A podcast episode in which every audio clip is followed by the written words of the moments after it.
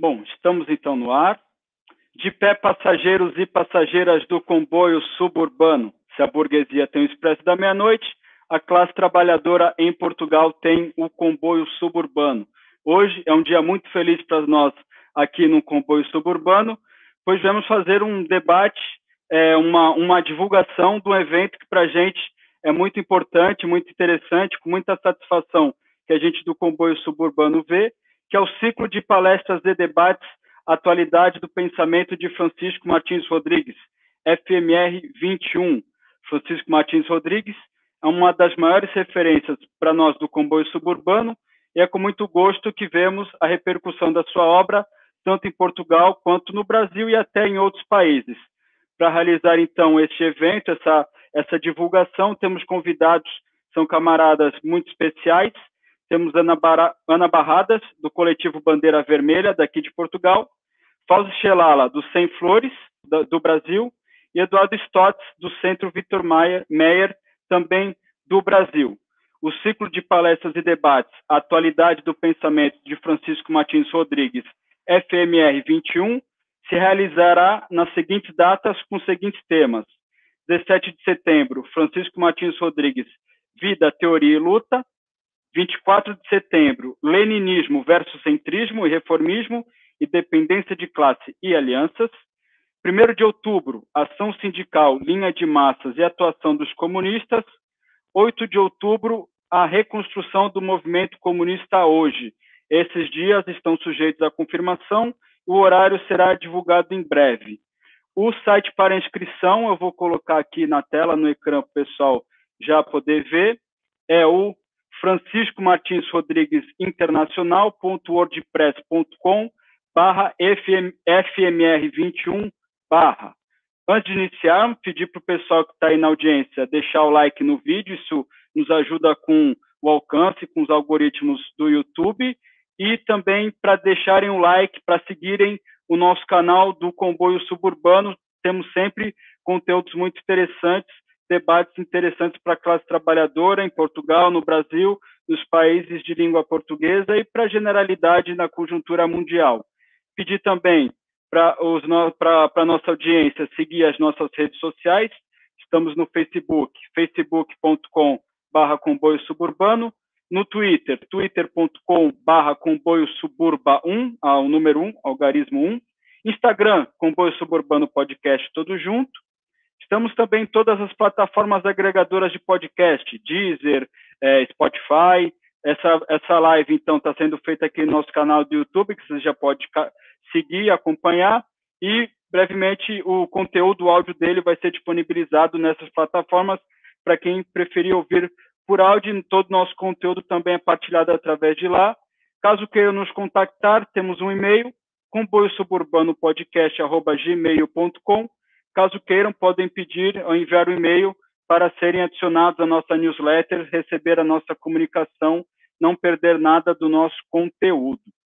Bom, vamos então finalmente começar o nosso debate propriamente dito, agradecendo a presença da Ana, do Eduardo e do, do Fauzi.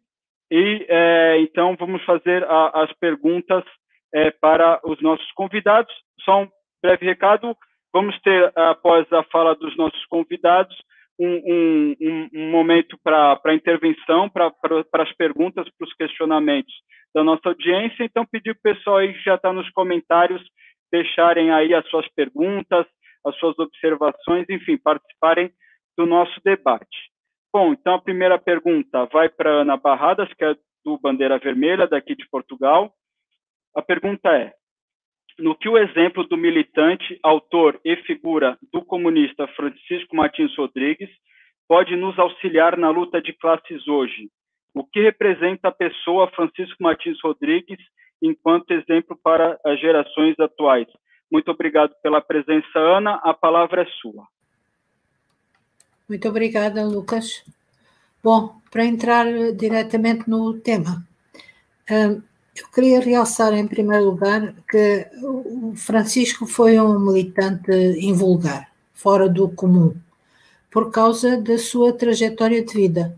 Ele entrou na militância comunista quando tinha 20 anos e manteve-se como comunista durante toda a sua vida de, de toda a sua existência até aos 80 anos. Foram 60 anos de militância comunista que sofreram várias fases de consciência revolucionária. e eu ressalto isto como um exemplo de como o, o, o movimento comunista é capaz de criar personalidades eh, revolucionárias que se superam a si próprias como indivíduos e que são envolvidos na própria dinâmica da luta da luta de classes eh, conduzida pelos comunistas. Então, gostava de realçar que o pensamento final que nós conhecemos do Francisco é uma súmula de tudo, todas as fases pelas quais ele passou ao longo dessa longa vida de militância. Então, a primeira fase foi a crítica ao, à, à, postura do Partido Comunista Português no início dos anos 60, 1960, em que tudo se julgava em volta da unidade com os democratas, republicanos e o abandono da Aliança Operária Camponesa. É preciso dizer que naquele tempo os camponeses eram, não sei, mas pelo menos 40% da população em Portugal.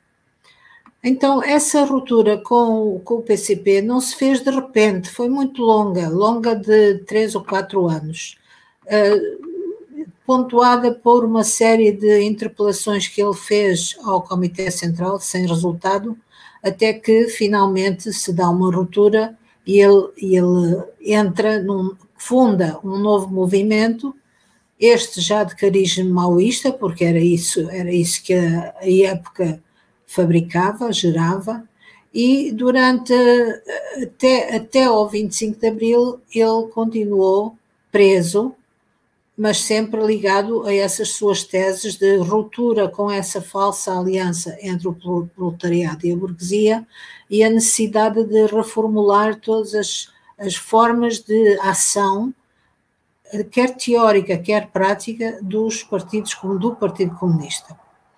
Eh, chegados ao 25 de Abril, aquilo a que normalmente se chama a dita Revolução dos Cravos, o Francisco teve um papel muito importante na unificação dos chamados marxistas-leninistas, aqueles que, que, sendo, sendo seguidores da tradição comunista, se opunham ao Partido Comunista Eurocomunista Ortodoxo, e eh, foi graças a ele e a outros camaradas que se fundou o Partido Comunista Reconstruído. Mas logo aí começou a criar-se uma dicotomia entre o pensamento dele e as teses adotadas pelo partido. Chamavam-lhe a tese do 25 de Abril do Povo e era uma tese uh, claramente dimitroviana, baseada no sétimo Congresso, em que se divulgava outra vez a Frente Unida da Aliança dos, dos Trabalhadores Proletários com a pequena burguesia. Aqui teve um papel importante o Diógenes Arruda, que era um companheiro muito mais experimentado que nós, nós éramos todos muito jovens, incluindo o Chico, que era o mais velho de nós, mas não tinha mais de 40 anos. Então, esse companheiro eh, que vinha do Partido Comunista do Brasil, uh, entrou em conflito pessoal com o próprio Chico e disse-lhe, numa daquelas discussões bem, bem acaloradas, disse: Você precisa é de ler o, o Dimitrov, porque está lá tudo no Dimitrov. Você não percebe nada de comunismo nem de socialismo e você tem que aprender com o Dimitrov. Pronto, foi isso que o Francisco fez: foi ler o Dimitrov. E aí virou-se o feitiço contra o feiticeiro. Portanto, uh, houve um período longo de discussões políticas, longo de quatro ou cinco anos, em que finalmente se dá nova ruptura e ele e cerca de 80 companheiros militantes do, do PCR saem para construir a Organização Comunista Política Operária, que editou durante 30 anos a revista Política Operária. Aí deu-se, eh, ele e nós fizemos uma ruptura definitiva com as, as concessões que trazíamos de trás, em vários planos. O pensamento dele e aquilo que ele escreveu foi decisivo para nós podermos fazer essa transição. Foi um período muito doloroso em que tivemos que abandonar uh, certezas que tínhamos e que afinal estavam uh, não estavam de acordo com aquilo que é o verdadeiro pensamento comunista e, e, portanto, foi preciso um grande esforço ideológico e de propaganda e de trabalho entre os camaradas, discussão, debates, etc., para uh, poder, poder ele gizar as teses que constam do, do, do livro Antidimitrov, portanto, em que ele faz a análise de longas décadas de derrotas do, do, comunismo e faz situar essas derrotas justamente nas teses aprovadas no sétimo Congresso da Internacional Comunista. Simplesmente a luta não termina aqui, porque quando se mexe neste problema do, do relatório de Dimitrov e sétimo Congresso e as, e as diretivas emanadas para todo o, o, movimento comunista mundial, levanta-se imediatamente a questão do stalinismo, que era um assunto que não queríamos tocar, porque nós fomos educados como comunistas na tradição da veneração do Stalin e do período staliniano, mas inevitavelmente tivemos, ele, Francisco Chico, teve que chegar à conclusão que uh, o Dimitrov e o Stalin estavam na mesma, no mesmo lado da barricada e, portanto, quando se que tenta demolir o sistema de ideias do sétimo congresso, imediatamente está posto em causa todo o período stalinista. Portanto, há vários escritos que ele deixou uh, sobre isso. Aliás, nós acabamos de publicar e no site do FMR 21 está, está editado dois volumes sobre o stalinismo redigidos pelo Chico Martins. Outro aspecto que ele trabalhou muito, nós trabalhamos muito, foi a questão do partido, a concepção do Partido Comunista.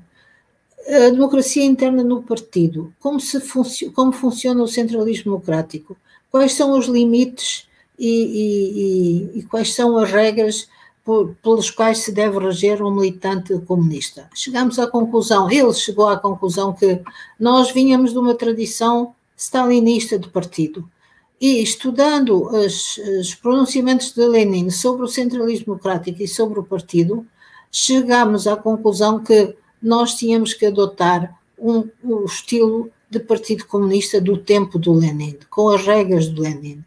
E uh, isso foi muito decisivo para nós podermos continuar unidos até, até ao fim e até depois da morte do Chico, porque por aí passou uma linha vermelha que foi decisiva para nós não abandonarmos o sistema de ideias que ele criou. A conclusão final de tudo isto é que o Francisco concluiu que no plano político era preciso, era necessário um programa comunista completamente renovado e autónomo, diferente de toda a tradição que ficava para trás. Uh, sabíamos desde, desde o início, ele próprio o o escreveu, que partíamos para esta ideia completamente isolados, uh, insistindo numa ideia que parecia única, mas que era para nós a única, uh, era a necessidade de independência política do proletariado, era a única que fazia sentido.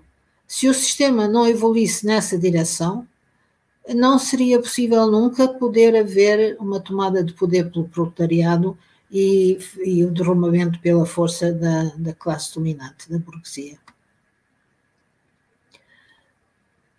Uh, bom, acho que basicamente é isso. Agora, no plano da pessoa propriamente dita como militante e como exemplo, bom, é, é muito difícil, quem não o conheceu uh, tem muita dificuldade em apreender a pessoa como ela era, porque ele era uma pessoa muito discreta, muito reservada, embora não fosse eh, em convívio extremamente, era extremamente afável e comunicativo, mas na vida normal, talvez por causa dos longos anos de clandestinidade e prisão, era uma pessoa muito cautelosa, muito discreta, muito queria passar despercebido.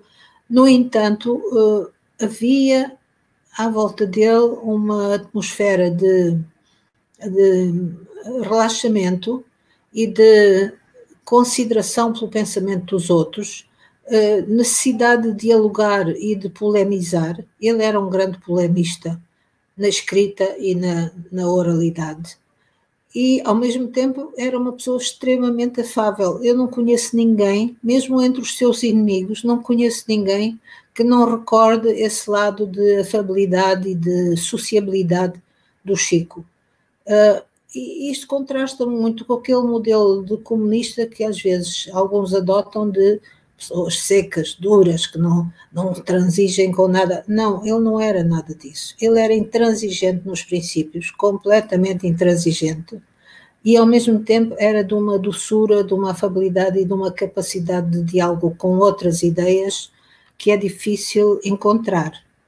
Então, eu acho que isso também serve muito de, de exemplo para a nossa atualidade e, sobretudo, hum, aquela persistência que ele manteve ao longo de toda a vida, mesmo nas maiores dificuldades, e foram muitas, de nunca abdicar das suas posições de comunista, uh, acho que isso é uma coisa que já não se usa e que é preciso recuperar, porque essa é a tradição de Lenin e de Marx. Uh, ele foi muito exemplar nisso, sem nunca se vangloriar de tal coisa, antes pelo contrário, sempre minimiza, minimiz, minimizava o seu papel, mas uh, do ponto de vista da nossa atualidade, acho que é preciso recuperar aquele modelo de partido que nós idealizamos, aquele modelo de militante que ele era e aquela necessidade constante de, a todo momento da vida, trabalhar para a construção da tal corrente proletária comunista que um dia pode tomar o poder à burguesia. Basicamente é isto que eu, que eu acho que é preciso transmitir. Uh, e agora para dar números. Entre os 20 anos e os 80 anos dele, são 60 anos de militância, uh, cerca de quase 20 anos de cadeia, cadeia fascista, dura cadeia fascista, e cerca de, não sei dizer bem, mas 12 ou 13 ou 14 anos de clandestinidade. Portanto, o Chico, quando saiu da cadeia de Peniche, depois da instauração da democracia, eh, praticamente só conhecia aqueles sítios onde esteve clandestino e preso. Ele não conhecia o país fisicamente, mas se lhe falássemos de qualquer canto do país, ou aliás do mundo, ele dizia-te logo quem, é, quem eram as, as, quais eram as empresas que estavam ali a funcionar, quais as greves que tinha, tinha havido, quem era o, o dirigente fascista de serviço, enfim, ele tinha na cabeça o país inteiro imaginado e estudado por ele nesses longos anos de solidão na clandestinidade e na cadeia. Este também é um traço, a necessidade de inquirir, de saber, de conhecer, de estar atento ao que se passa no terreno, esse também é um, um uma qualidade que se vem perdendo e que nele era, era admirável. Ele, como teve muitos anos de clandestinidade, ele não usava agendas, e agora, como nós temos telemóveis, etc. Ele tinha todos os números de telefone, todos os nomes, todas as moradas na cabeça, ele tinha tudo de memória e não escrevia nada. Mesmo depois, longos anos depois do fim do fascismo, ele sempre manteve essa prática de memorizar tudo. E, e nisso era único, nenhum de nós era capaz de fazer o que ele fazia. Bom, uh, eu não sei se estou a ultrapassar o meu tempo, Lucas. Posso continuar? Pronto, então. É um minuto. Mais um minuto. Pronto, uh, não é bom nós uh, endeusarmos os nossos militantes falecidos, os nossos dirigentes falecidos. Ele quereria tudo menos isso. Mas uh, é preciso dizer que não é todos os dias que se encontra um militante assim. Eu costumo dizer que ele era feito do material de antes da Segunda Guerra Mundial. Ele nasceu em 1927. Esse material já não se fabrica hoje, porque as condições de luta também mudaram, as coisas todas se tornaram mais fáceis para nós e, portanto, nós temos que aprender com ele a preparar-nos para os duros tempos que vêm aí e que sempre ele anunciou: isto vai ficar pior, antes de ficar melhor, vai ficar pior. Portanto, a nossa democracia burguesa é muito bonita, mas é só uma ilusão. Portanto, como comunistas, como militantes, eu acho que temos que seguir o exemplo do Francisco para nos prepararmos para os futuros tempos que vêm aí, para, através deles, passando por eles, podermos um dia estar numa posição de, de liberdade e conquista de poder.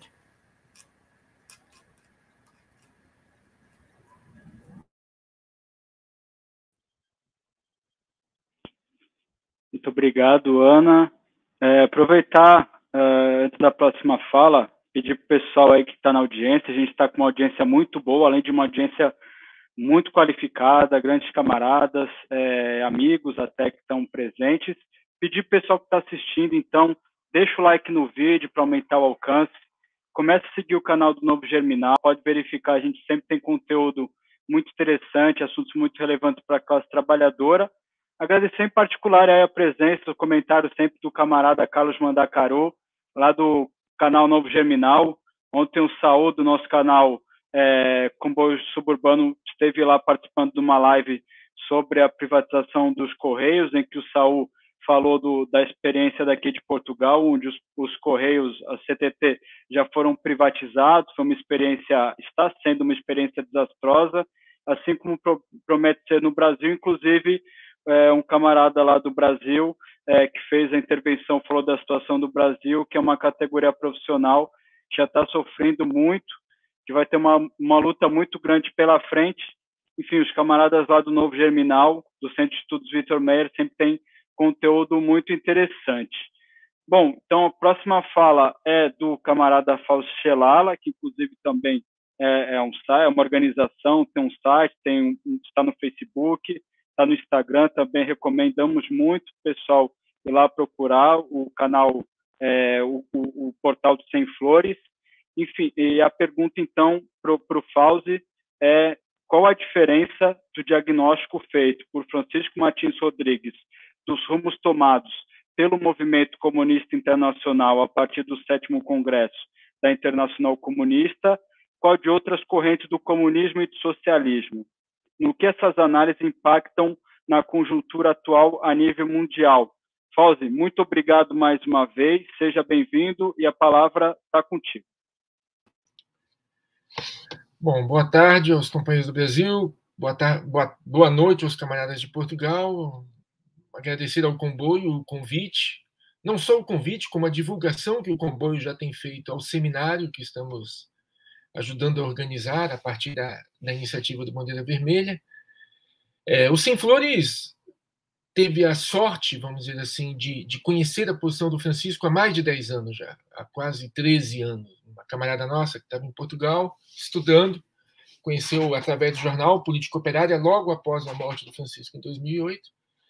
E assim, uma agradável surpresa em, em ver que, na verdade, mesmo em Portugal, na Europa, nós tínhamos um pensador com, com o peso e com a profundidade do Francisco. O Francisco é um autor importante, na nossa opinião, para uma tarefa central, que é a retomada da posição marxista-leninista, retomada da posição proletária no movimento comunista. Uma retomada que se faz necessariamente no combate ao oportunismo e ao revisionismo de certa forma, a primeira parte da pergunta, né, né são duas perguntas que o comboio nos endereçou, é, ela já afirma essa diferença.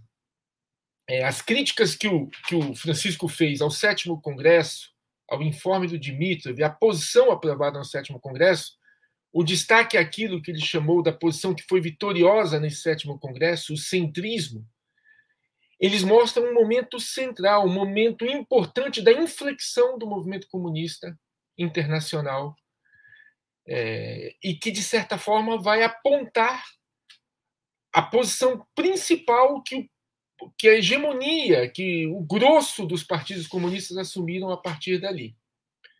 Você pegar, tem dois fatos do início do século passado que foram decisivos para impulsionar o processo revolucionário.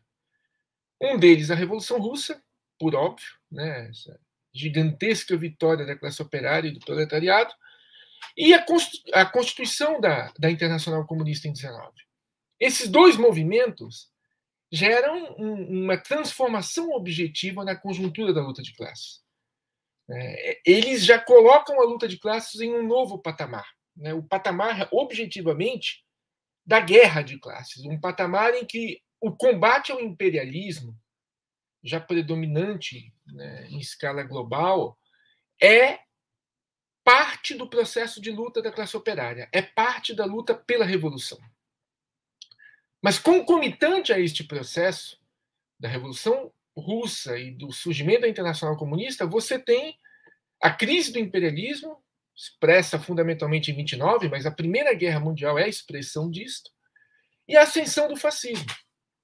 Então, são dois movimentos, vamos dizer, contraditórios, expressando dois lados desta guerra, que vão determinar, vamos dizer assim, um embate político que vai se dar no campo, inclusive, do movimento comunista.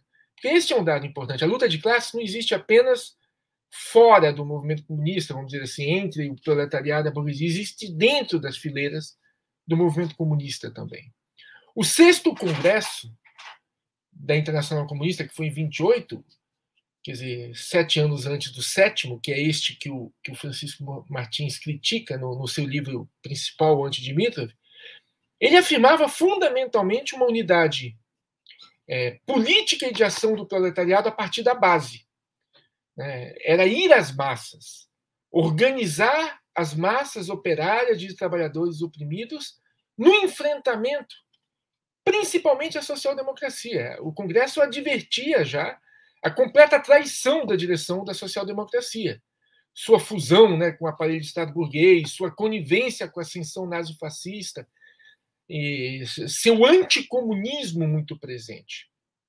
Então, a palavra de ordem de ir às massas, né, e de frente com as massas, e de uma frente entre a classe operária e as massas na luta, expressava a forma concreta de combate ao, ao fascismo em ascensão e ao papel que a social-democracia tinha de divisão do nosso campo, de divisão da, da classe operária, de paralisia da nossa capacidade de resistir.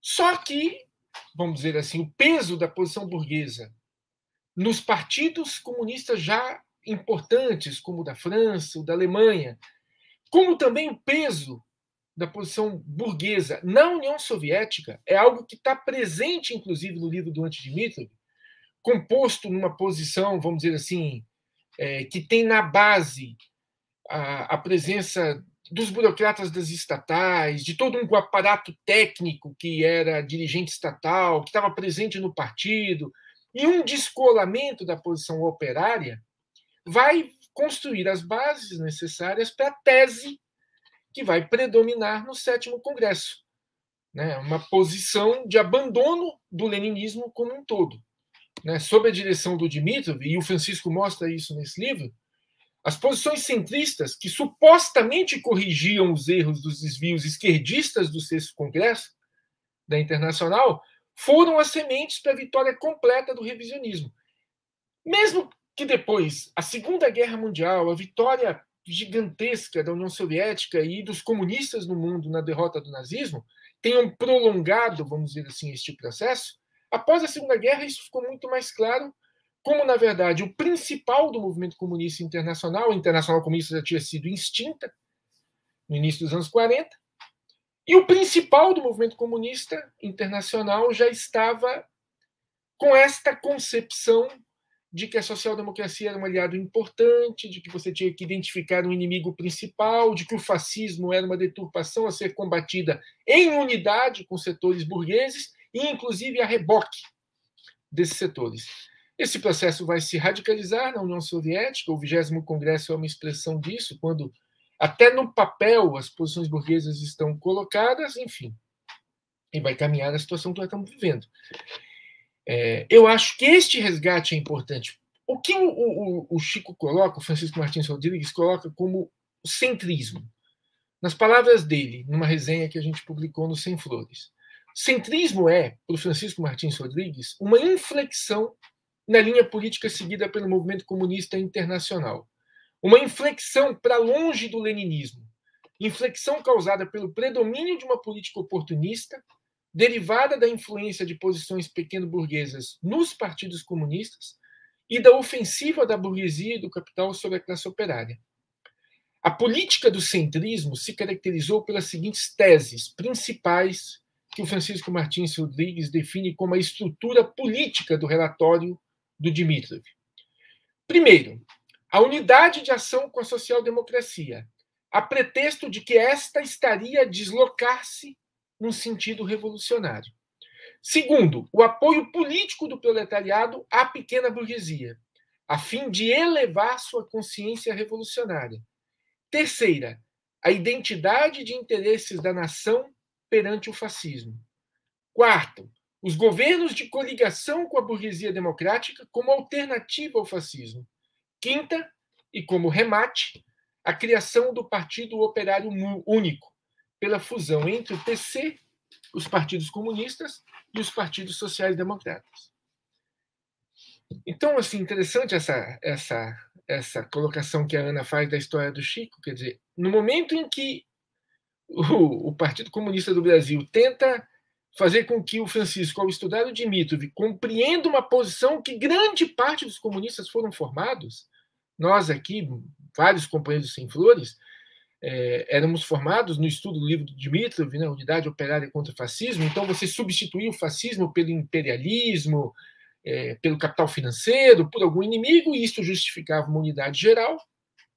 Ela mostra como, na verdade, ele conseguiu enxergar os limites disto e, e, e resumi-los, né, sistematizá-los num documento importante para esta retomada necessária. É, de lá para cá, né, é possível identificar, então, nesse momento do sétimo congresso, uma alteração. Né? O movimento comunista internacional se torna cada vez mais incapaz de identificar os inimigos concretos da revolução e de apontar o caminho da ruptura revolucionária. Né? É o momento do abandono do marxismo-leninismo, substituído pelo reformismo com todas as suas ilusões, a ilusão com a democracia burguesa, com a gestão do desenvolvimento capitalista, isso muito presente na Segunda Guerra Mundial, porque quem após a Segunda Guerra Mundial, porque quem combate o nazismo é a União Soviética e os comunistas, mas na França, na Itália, os comunistas entregam as armas após a Segunda Guerra. Não há que se negar que havia uma situação que poderia exigir uma inflexão tática dos comunistas naquela conjuntura. Mas uma inflexão tática não pode significar o abandono de uma perspectiva estratégica. Colocar-se a reboque da social-democracia, achar que, que uma posição burguesa, porque é isso que é a social-democracia, pode ser uma posição de combate ao fascismo e uma alternativa para a revolução, era um erro estratégico.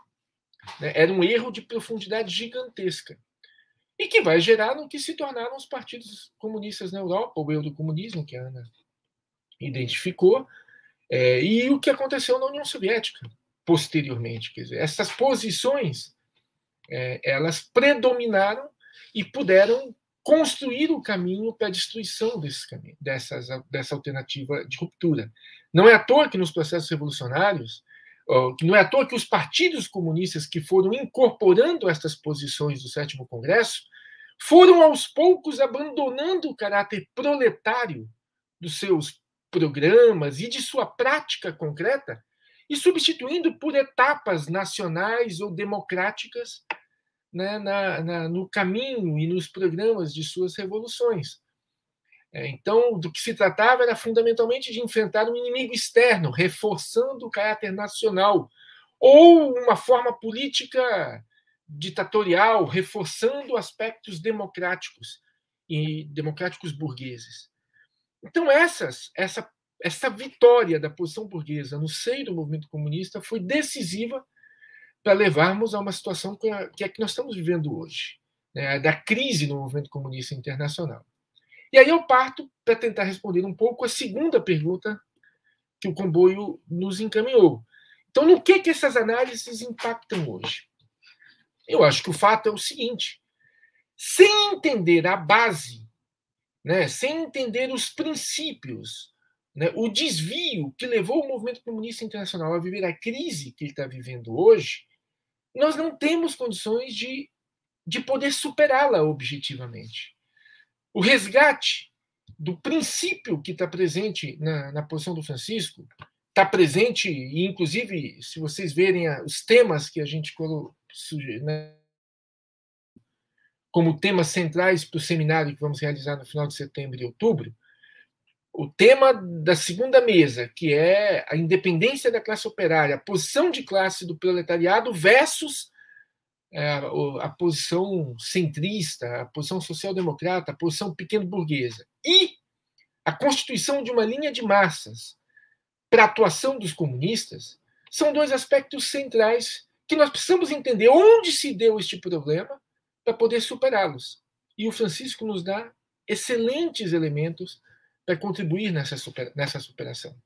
Né? Hoje, os partidos revisionistas e a esquerda em geral abandonaram até mesmo o discurso da revolução. Né? São posições muito mais atrasadas, num período em que nós também vivemos, como no final do século dos anos 20 do século passado, início dos anos 30, uma crise do imperialismo, uma crise do modo de produção capitalista que impulsiona uma ofensiva burguesa sobre a classe operária em todos os sentidos. Uma ofensiva econômica, uma ofensiva política, uma ofensiva ideológica. Nós temos vivido isso aqui no Brasil, mas não é um privilégio só nosso. Isso está presente também na Europa, isso está presente nos Estados Unidos, enfim. Só que esta ofensiva não encontra no nosso campo as nossas forças organizadas. Né? Pelo contrário, o exemplo disso é a ilusão de toda esta esquerda né?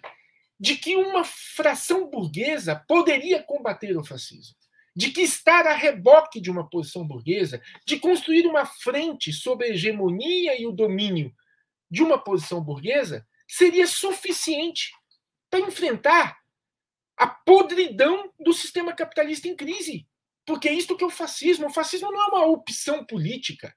O fascismo não é um desvio político do capitalismo, né, uma, uma exceção. O fascismo é a forma política com qual, em determinada conjuntura, o capital precisa impor para garantir a, a reprodução dos seus interesses.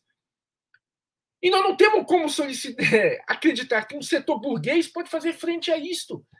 É um erro muito mais profundo do que foi o erro do sétimo congresso. E olha que no sétimo congresso estamos falando da posição do Dimitrov, nós estamos falando de partidos comunistas que enfrentaram em armas o fascismo. Hoje são partidos absolutamente destruídos, distantes do movimento de massa, distantes da classe operária, incorrendo neste segundo equívoco, que é uma linha de massas e uma prática concreta que subestima a presença dos comunistas junto à classe operária e às massas substituindo pela presença dos comunistas no parlamento, dos ditos comunistas, né?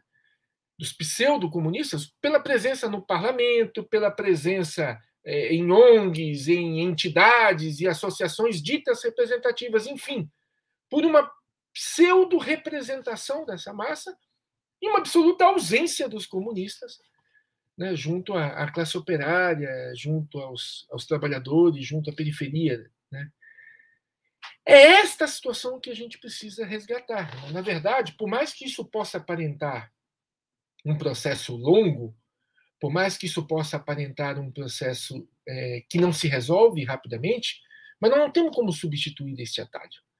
Né? Nós, nós precisamos, na situação de defensiva em que vivemos enquanto classe, retomar os princípios que estão, que de certa forma pautaram a crítica do Francisco ao sétimo Congresso, os princípios que afirmam que a classe operária tem que agir com independência. Ela não pode depender da burguesia, da, da pequena burguesia, da social-democracia para representar seus interesses. Ela tem que ir para a luta de classes com sua posição própria. Ela tem que agir objetivamente a partir de sua forma concreta de organização política ideologicamente, ela tem que ser autônoma e independente nesse combate. As alianças que ela vai estabelecer, os recuos táticos que ela pode implementar numa conjuntura ou noutra, noutra são determinadas por este princípio, que esta posição tem que estar no posto de comando. Se esta posição não está no posto de comando, nós já perdemos essa batalha. E é o que se apresenta fundamentalmente como alternativa que os ditos partidos de esquerda querem, em grande parte, nos puxar, nos envolver em algo que nós precisamos trabalhar para construir uma alternativa contrária. Há resistência. Há resistência no seio da classe operária, pequena, dispersa, espontânea. Há resistência na massa. Mas é preciso que os comunistas estejam abertos a enxergar essa resistência e se aproximar dela. Eu quero, assim, só para concluir, é, para demonstrar o resgate desses princípios de independência do proletariado na luta de classes, de unir-se às massas no seu combate e retomar o marxismo-leninismo como instrumento de orientação para que a gente possa reconstruir a principal ferramenta da luta da classe operária, que é o Partido Proletário, o Partido Comunista, citar dois trechos do Francisco Martins Rodrigues. Um sobre essa ideia que parece que as coisas são muito distantes, né? Abre aspas. Eu sei que a insistência nessa ideia, que me parece a única de acordo, são palavras do Francisco, com o marxismo, a ideia da necessidade da independência política do proletariado, não parece realista à massa dos militantes, mas é a única que faz sentido. Se este sistema não vai evoluir, nem vai desaparecer por si mesmo, nem vai entregar o poder, a única perspectiva que existe é do seu derrubamento pela força. Tem que haver um núcleo, um setor de classe, cujos interesses de classe próprios lhe permita ver que, para além deste regime, podemos organizar um regime socialista. Podemos expropriar a burguesia para criar o nosso sistema. Então, esse é um núcleo que eu acho que está presente no pensamento do Francisco. E como fazer isso? E tem um texto do Francisco, que publicamos no Sem Flores há uns cinco anos atrás, e que eu até estou pensando em divulgar novamente.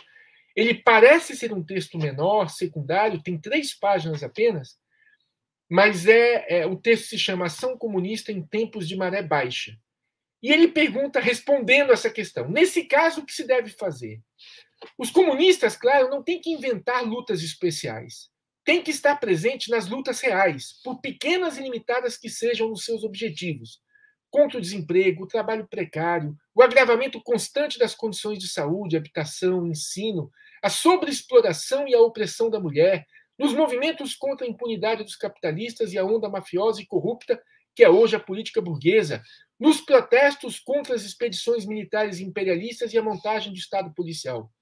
Sabemos que a revolução só se constrói a partir do movimento real e não a partir de modelos por nós inventados.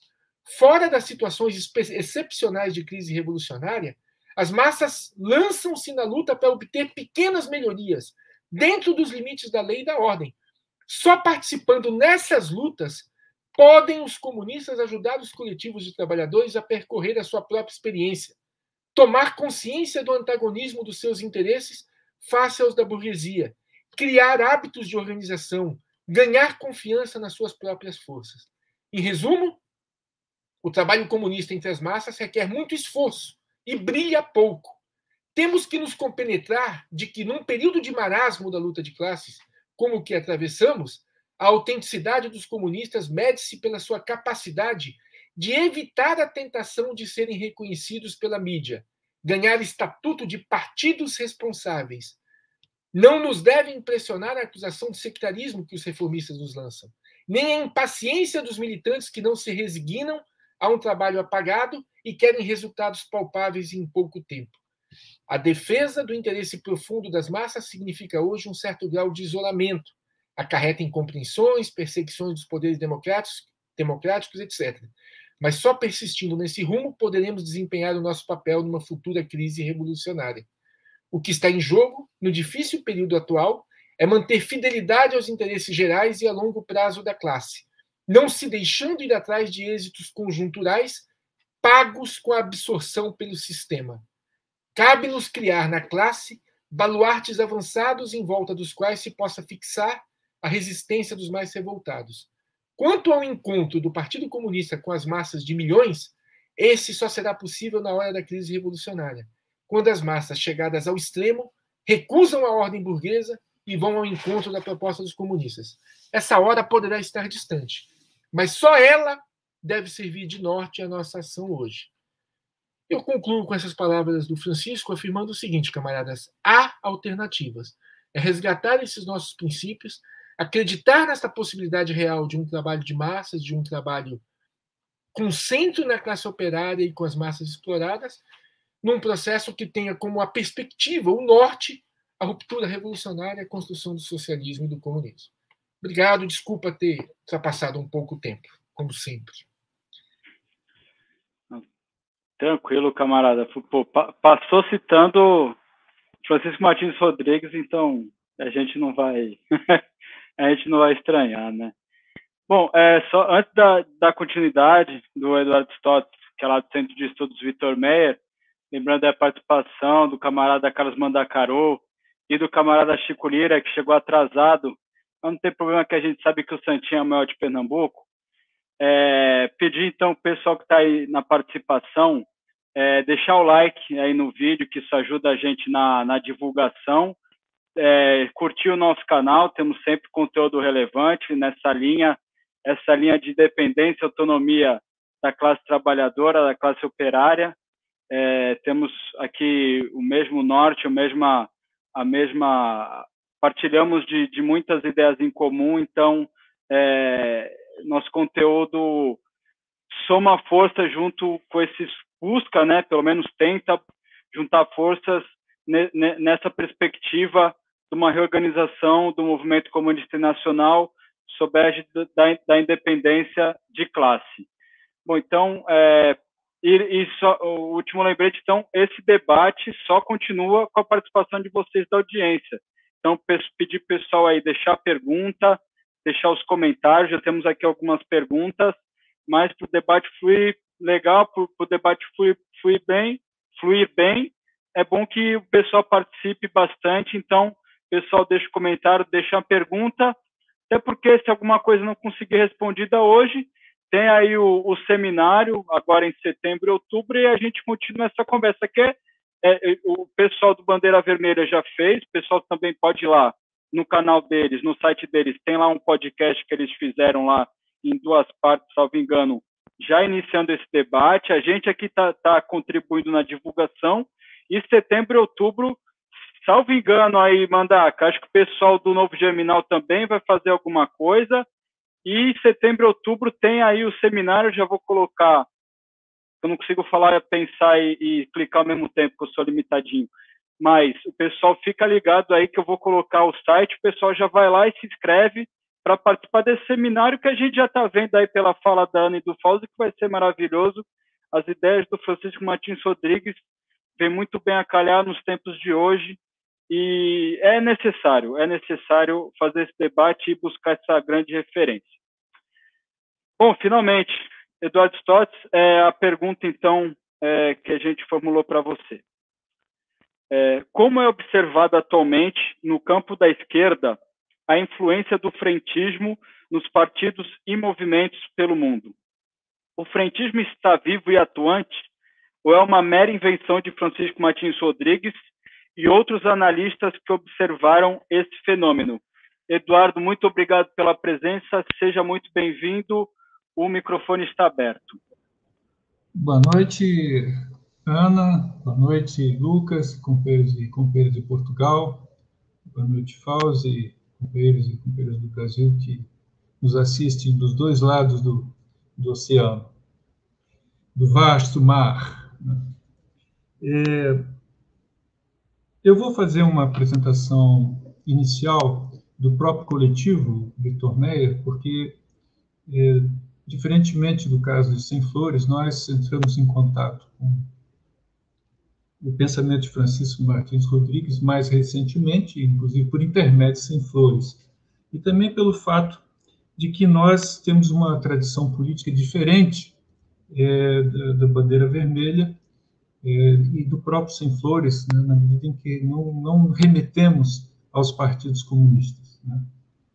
O coletivo é, Centro Estudos Vitor Meyer ele surgiu em, em 2009, constituído por ex-militantes da Organização Revolucionária Marxista Política Operária, com o propósito de divulgar a linha política dessa organização, é, tendo como é, centro né, dessa divulgação, a mobilização independente e oposta à sociedade burguesa, a mobilização independente oposta da classe operária à sociedade burguesa.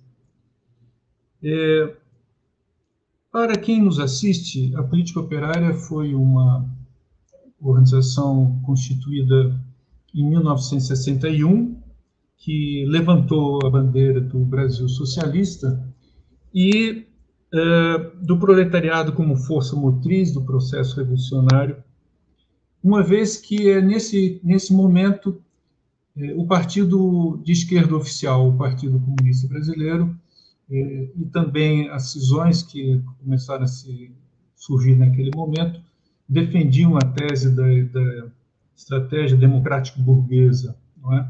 como objetivo. É? Então, nós, ao levantarmos a bandeira do socialismo, nós estávamos dizendo várias coisas. O Brasil é um país capitalista, ainda que integrado ao imperialismo em condição subordinada. A força motriz do processo revolucionário é a classe operária.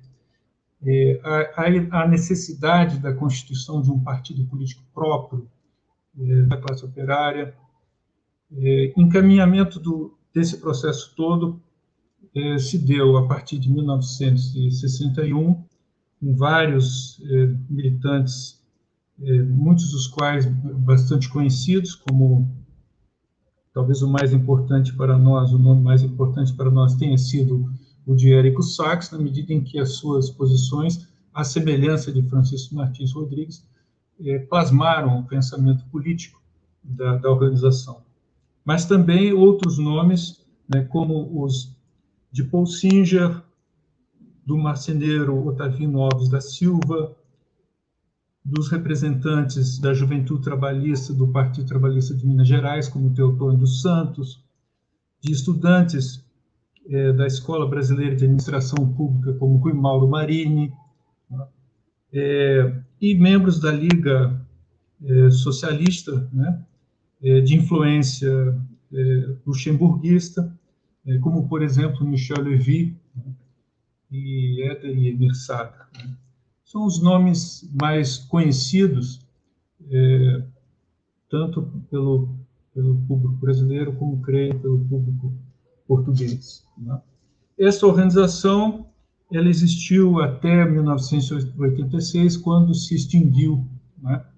E os remanescentes, então, dessa organização dentre os quais eu próprio, né, estou aqui falando em nome do coletivo, é, constituíram esse centro de estudos. Né. É, a resposta à pergunta formulada por, pelo comboio suburbano, eu vou tentar é, respondê-la em tentar mesmo porque o tempo é tão curto, né, em, em três partes, né. Inicialmente eu vou fazer um comentário sobre a, a obra, o Antidimitrov, onde Francisco Martins Rodrigues é, reflete e argumenta é, em torno da questão do frentismo. Né? É, um segundo ponto será o da relevância desta crítica, né? e o terceiro, como desdobramento desse segundo, sobre a longa história do frentismo no Brasil né? e, e, sua permanência também. Né? Uh, na introdução é, a obra do Antidimitrov, que se encontra disponível na página Marxist Internet Archive, é, na versão em língua portuguesa, MIA, né, como é conhecido, né? É, esse, nessa introdução, ele chama atenção para o seguinte aspecto. Hoje, quase esquecido esse relatório de Dimitrov ao sétimo Congresso Internacional, haverá quem lhe atribua um interesse meramente histórico. A verdade, contudo, é que, neste meio século, a ideia da unidade democrática e antiimperialista se incorporou como patrimônio, não só dos partidos comunistas, mas de uma vasta corrente progressista internacional. Pode-se dizer que todos os que se situam para a esquerda da social-democracia são hoje dimitrovianos sem o saber. Os sandinistas da Nicarágua, os guerrilheiros peruanos, os pacifistas alemães, os deslavados comunistas portugueses e, podemos acrescentar, os petistas brasileiros e assim por diante.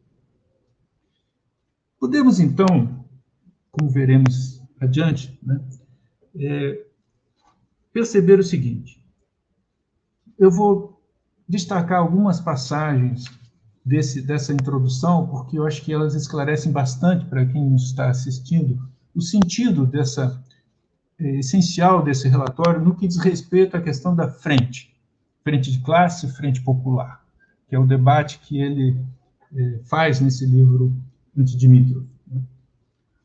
O apelo para a unidade a todo preço está vinculado, adverte o autor, à exigência de uma unidade em torno das reivindicações limitadas da pequena burguesia com o sacrifício das reivindicações revolucionárias da classe operária.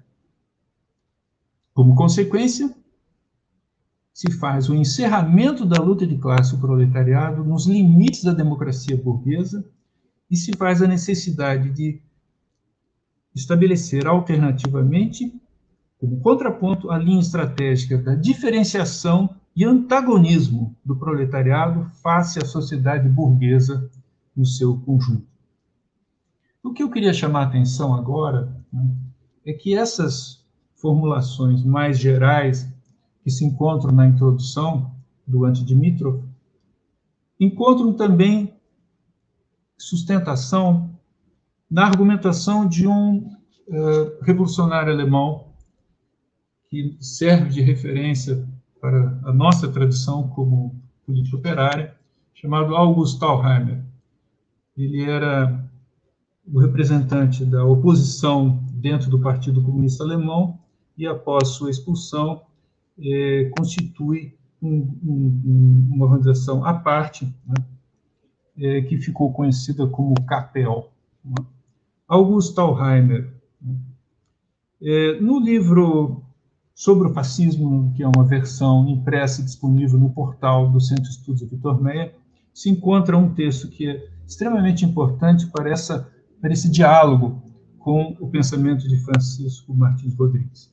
O texto chama-se Marx, Engels, Lenin e a Frente Popular, escrito em 1936.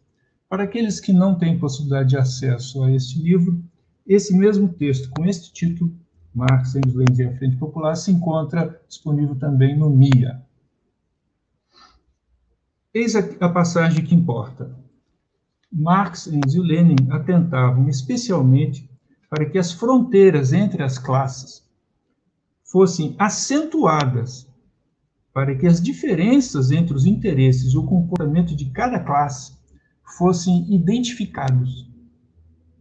Identificadas, não somente no geral, mas também em relação ao fato histórico concreto, e que quase sempre, e que sempre o ponto de vista próprio, especial de classe do proletariado fosse considerado de forma clara para a teoria do social-fascismo, e aqui uma observação, é a posição que a Internacional Comunista passou a defender entre o sexto eh, e o sétimo congresso, ou seja, entre 1928 e 1935. Então, para a teoria do social-fascismo, não existia nenhuma diferença entre a democracia burguesa e o fascismo. Essa posição ultra-esquerdista representava um retrocesso em relação à posição sobre a Frente Única de Classe formulada no quarto Congresso, da qual ainda participara Lenin, né, e impedia a intervenção independente e eficaz do proletariado nos acontecimentos concretos do dia a dia. Em 35 vem a virada que Francisco Martins Rodrigues caracteriza corretamente como estratégica. Né? A política de frente popular, a política de frente popular leva a quê? Na política diária do Partido Comunista, e aqui nós estamos falando ainda de Augusto Alheimer, o ponto de vista de classe especial do proletariado desapareça dentro de um mar de frases democráticas vulgares. O fascismo aparece dentro da política de frente popular não como uma forma de domínio da burguesia como classe, mas como, aspas, ditadura dos elementos mais imperialistas, mais chauvinistas do capital financeiro. E aqui ele cita, portanto, nessas aspas, uma resolução do sétimo congresso, portanto, do relatório eh, Dimitrov. A gente pode perguntar, como foi feito pelo comboio, né, sobre a relevância de retomar essas teses hoje. Isso significa também de uma certa forma, traduzir essa pergunta para esse nosso encontro. Por que, que nós estamos realizando esse encontro para resgatar o legado das teses de Francisco Martins Rodrigues? Fundamentalmente porque a gente busca entender em que condições se desenvolve a luta de classes no momento atual. Nas circunstâncias que demarcam as posições entre capital e trabalho desde o final do século passado, notadamente a partir da década de 1990, e pensar como é que se dá o enfrentamento dessa relação nos termos daquilo que nós, eh, de maneira comum, chamamos de política operária. Não sendo possível é, aprofundar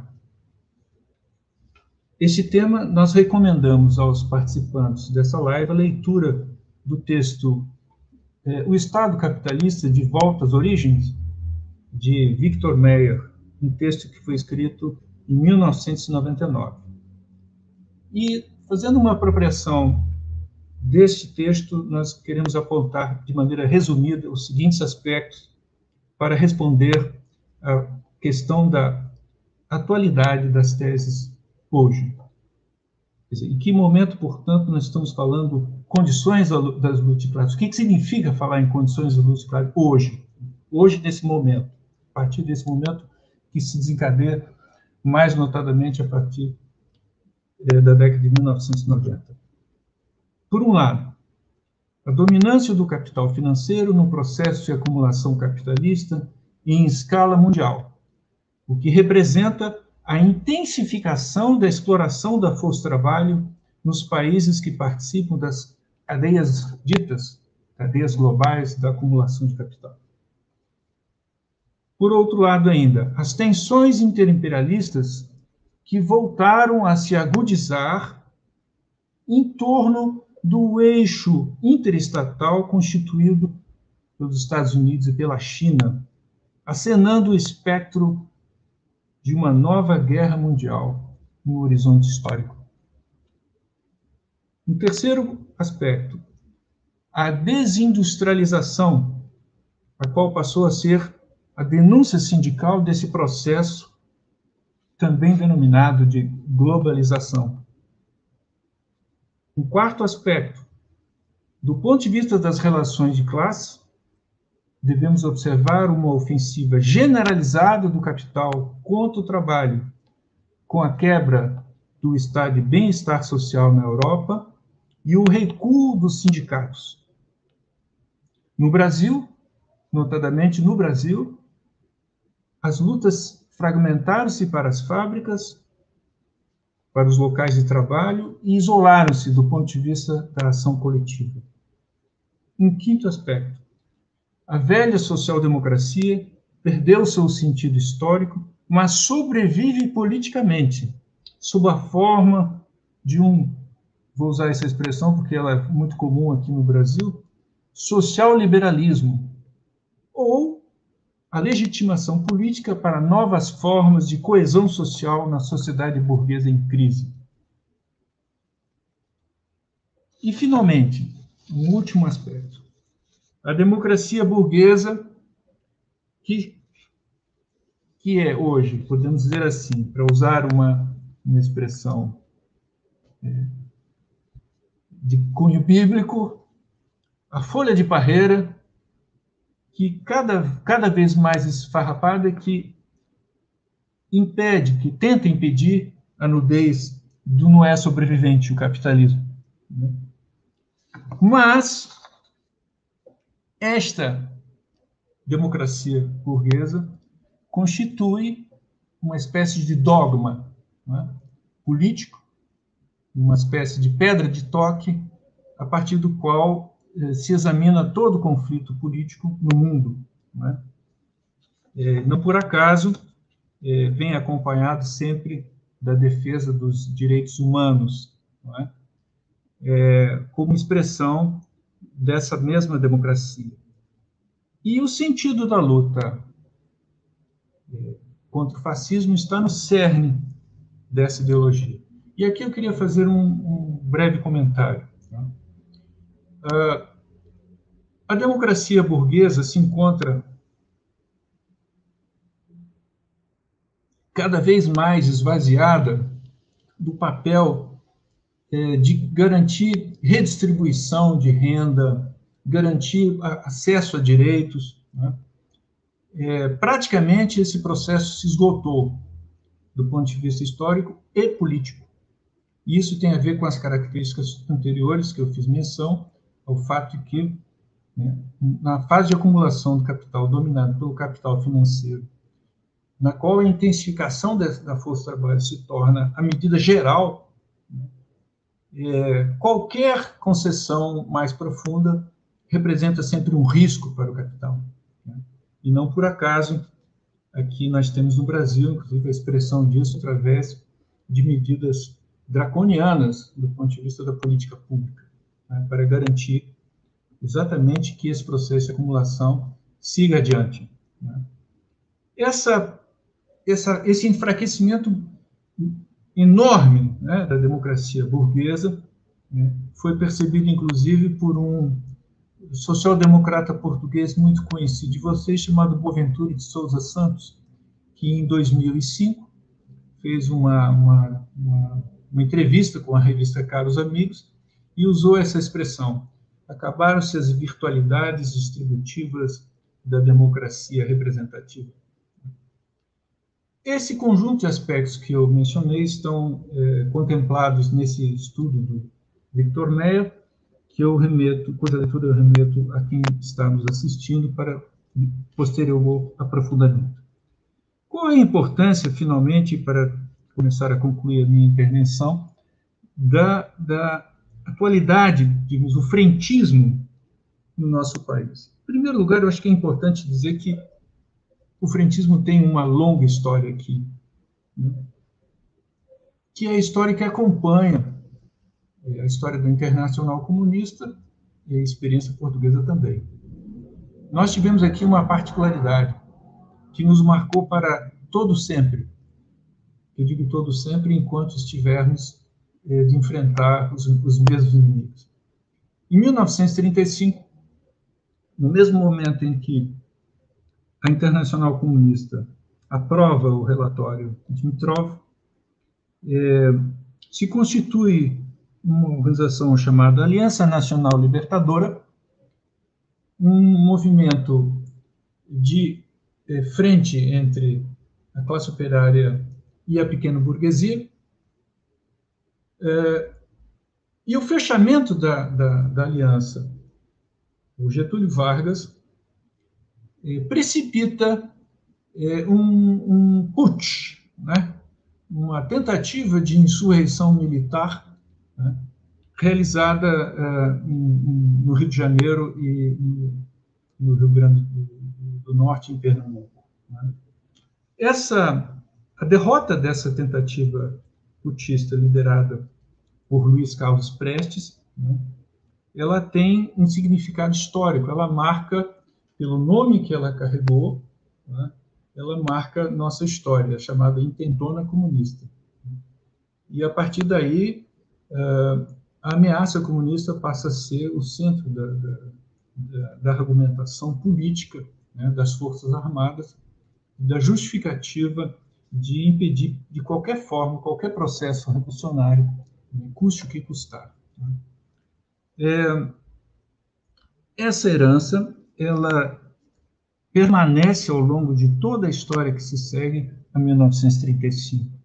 Ela está presente é, nos grupos que cindiram com o Partido Comunista Brasileiro nos idos de 67 até 1970, aproximadamente, e dão origem a uma espécie de reformismo armado. Né? Por trás da, da, da, da forma armada de enfrentamento da ditadura militar, havia uma aliança que visava, na verdade, resgatar a democracia burguesa, né? e, e numa aliança com a própria é, um setor nacional, um setor democrático, um setor produtivo, o nome ou aditivo que se queira colocar à burguesia. Né? Esses mesmos grupos que cindiram com o Partido Comunista Brasileiro vão estar presentes na reorganização na organização do Partido dos Trabalhadores, vão constituir, inclusive, um, um grupo que controla a máquina partidária a partir daquele momento. Né? Isso também é expresso num texto escrito por é, Érico Sachs, chamado PT e o Partido Revolucionário, e outros textos sobre o mesmo tema. Né? É, Talvez o momento mais importante do frentismo, agora falando da experiência do próprio partido, né, tenha sido a experiência do governo né, assumido pelo PT a partir de 2002.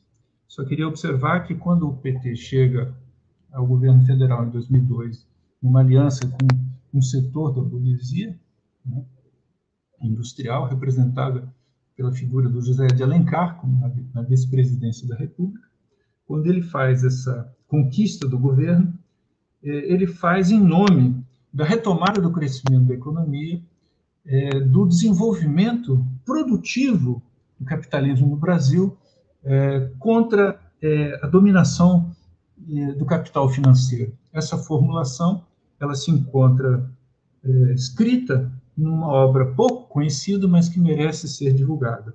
Chama-se Curso Brasil, Mitos e Realidade organizado por Guido Mantega e Paulo Vanucci, e ela é prefaciada nada mais nada menos do que pelo Luiz Inácio Lula da Silva. Ali se encontra uh, a formulação daquilo que seria posteriormente o governo durante todo esse período que vai de 2003 até eh, a deposição de Dilma Rousseff eh, em 2016 pelo Congresso Nacional. Como é que se materializou o frentismo? Né? Ele se materializou sob dois aspectos. O primeiro, mais importante, mais significativo, do ponto de vista político, foi a subordinação eh, do movimento sindical, através da Central Única dos Trabalhadores e de outras centrais sindicais, com a notável exceção da Intersindical, à política de expansão do capitalismo no Brasil, em nome da garantia de emprego, o que significa dizer, em nome da garantia de, de vagas para o trabalho assalariado, né, para a exploração da classe trabalhadora pelo capital. Né.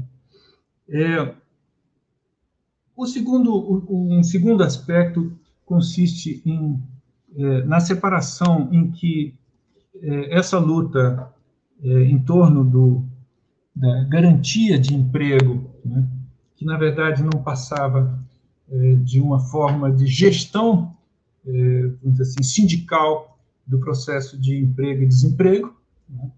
sobretudo de demissões motivadas, né? através de programas de demissão voluntária, é, de forma a renovar a força de trabalho necessária para as indústrias é, durante um período curto de cinco a seis anos, o que significa dizer o papel dos sindicatos é, foi fundamentalmente de garantir a exploração da força de trabalho de maneira intensiva, né? e, sobretudo, um setor jovem, né? que era rapidamente é, consumido nas suas energias e descartado. Um outro aspecto da mesma política de colaboração de classes foi a medida que, que está em, em curso ainda hoje, vai ser retomada por esse governo de extrema-direita, que é, é a garantia de de renda para uma massa gigantesca de, de trabalhadores desempregados, desocupados, né, e que vivem no limite da desclassificação social, hoje se encontram dentro dela. Né. É, esse, esse programa de redistribuição indireta de renda chama-se Programa Bolsa Família e provavelmente será é, novamente lançado agora, é, ainda este ano. Né. Bem, eu creio que esses são alguns dos aspectos que é possível levantar é, uma primeira reflexão. Né? Eu acho que quando a gente pensa é, no resgate das posições é, de Francisco Martins Rodrigues, estabelecendo um diálogo com outras referências, como a que eu fiz menção de Augusto Heimer, né? nós pensamos na perspectiva da retomada do processo revolucionário mundial, que uh, se, se, se coloca no horizonte né, o risco de uma nova guerra mundial, né, é, e isso fica cada vez mais evidente né, a, dia, a cada dia que se passa. Né, nós temos que ter a preocupação de nos mobilizar dentro dos nossos limites, das nossas possibilidades, como coletivos e não como organizações é, políticas, né, que não somos, né, mas temos o, a, a, o dever de assumir a posição, de preparar esse conflito dentro dos nossos das nossas possibilidades. Né? E aqui é importante lembrar né, que esse caminho passa por uma atuação de cada grupo dentro de cada país e da sua colaboração mútua, né? da troca de, de, de, de posições, de informações, de debates, de discussão sobre os caminhos para os quais eh, se coloca a possibilidade da construção do partido da classe operária em cada país. E aí, nesse processo, resgatar eh, as, as tradições revolucionárias das quais tanto o coletivo Sem Flores, como Bandeira Vermelha e nós mesmos somos eh, herdeiros e tentamos levar adiante. Eu queria acrescentar aqui, ao lado dos nomes de Marx, Engels e Lenin, o nome de Rosa Luxemburgo também. Isso é um aspecto importante que a gente pode desenvolver mais no nosso seminário, né? uma vez que isso representa também uma tradição que se coloca mais na direção da Europa Ocidental né? do que dos países é, por onde a Revolução acabou caminhando, né? na direção é, mais da Ásia. Né? Então, é, nessa oportunidade, eu queria também é, agradecer é, o convite de estar com vocês aqui hoje, né? E, enfim, vamos ao debate, então.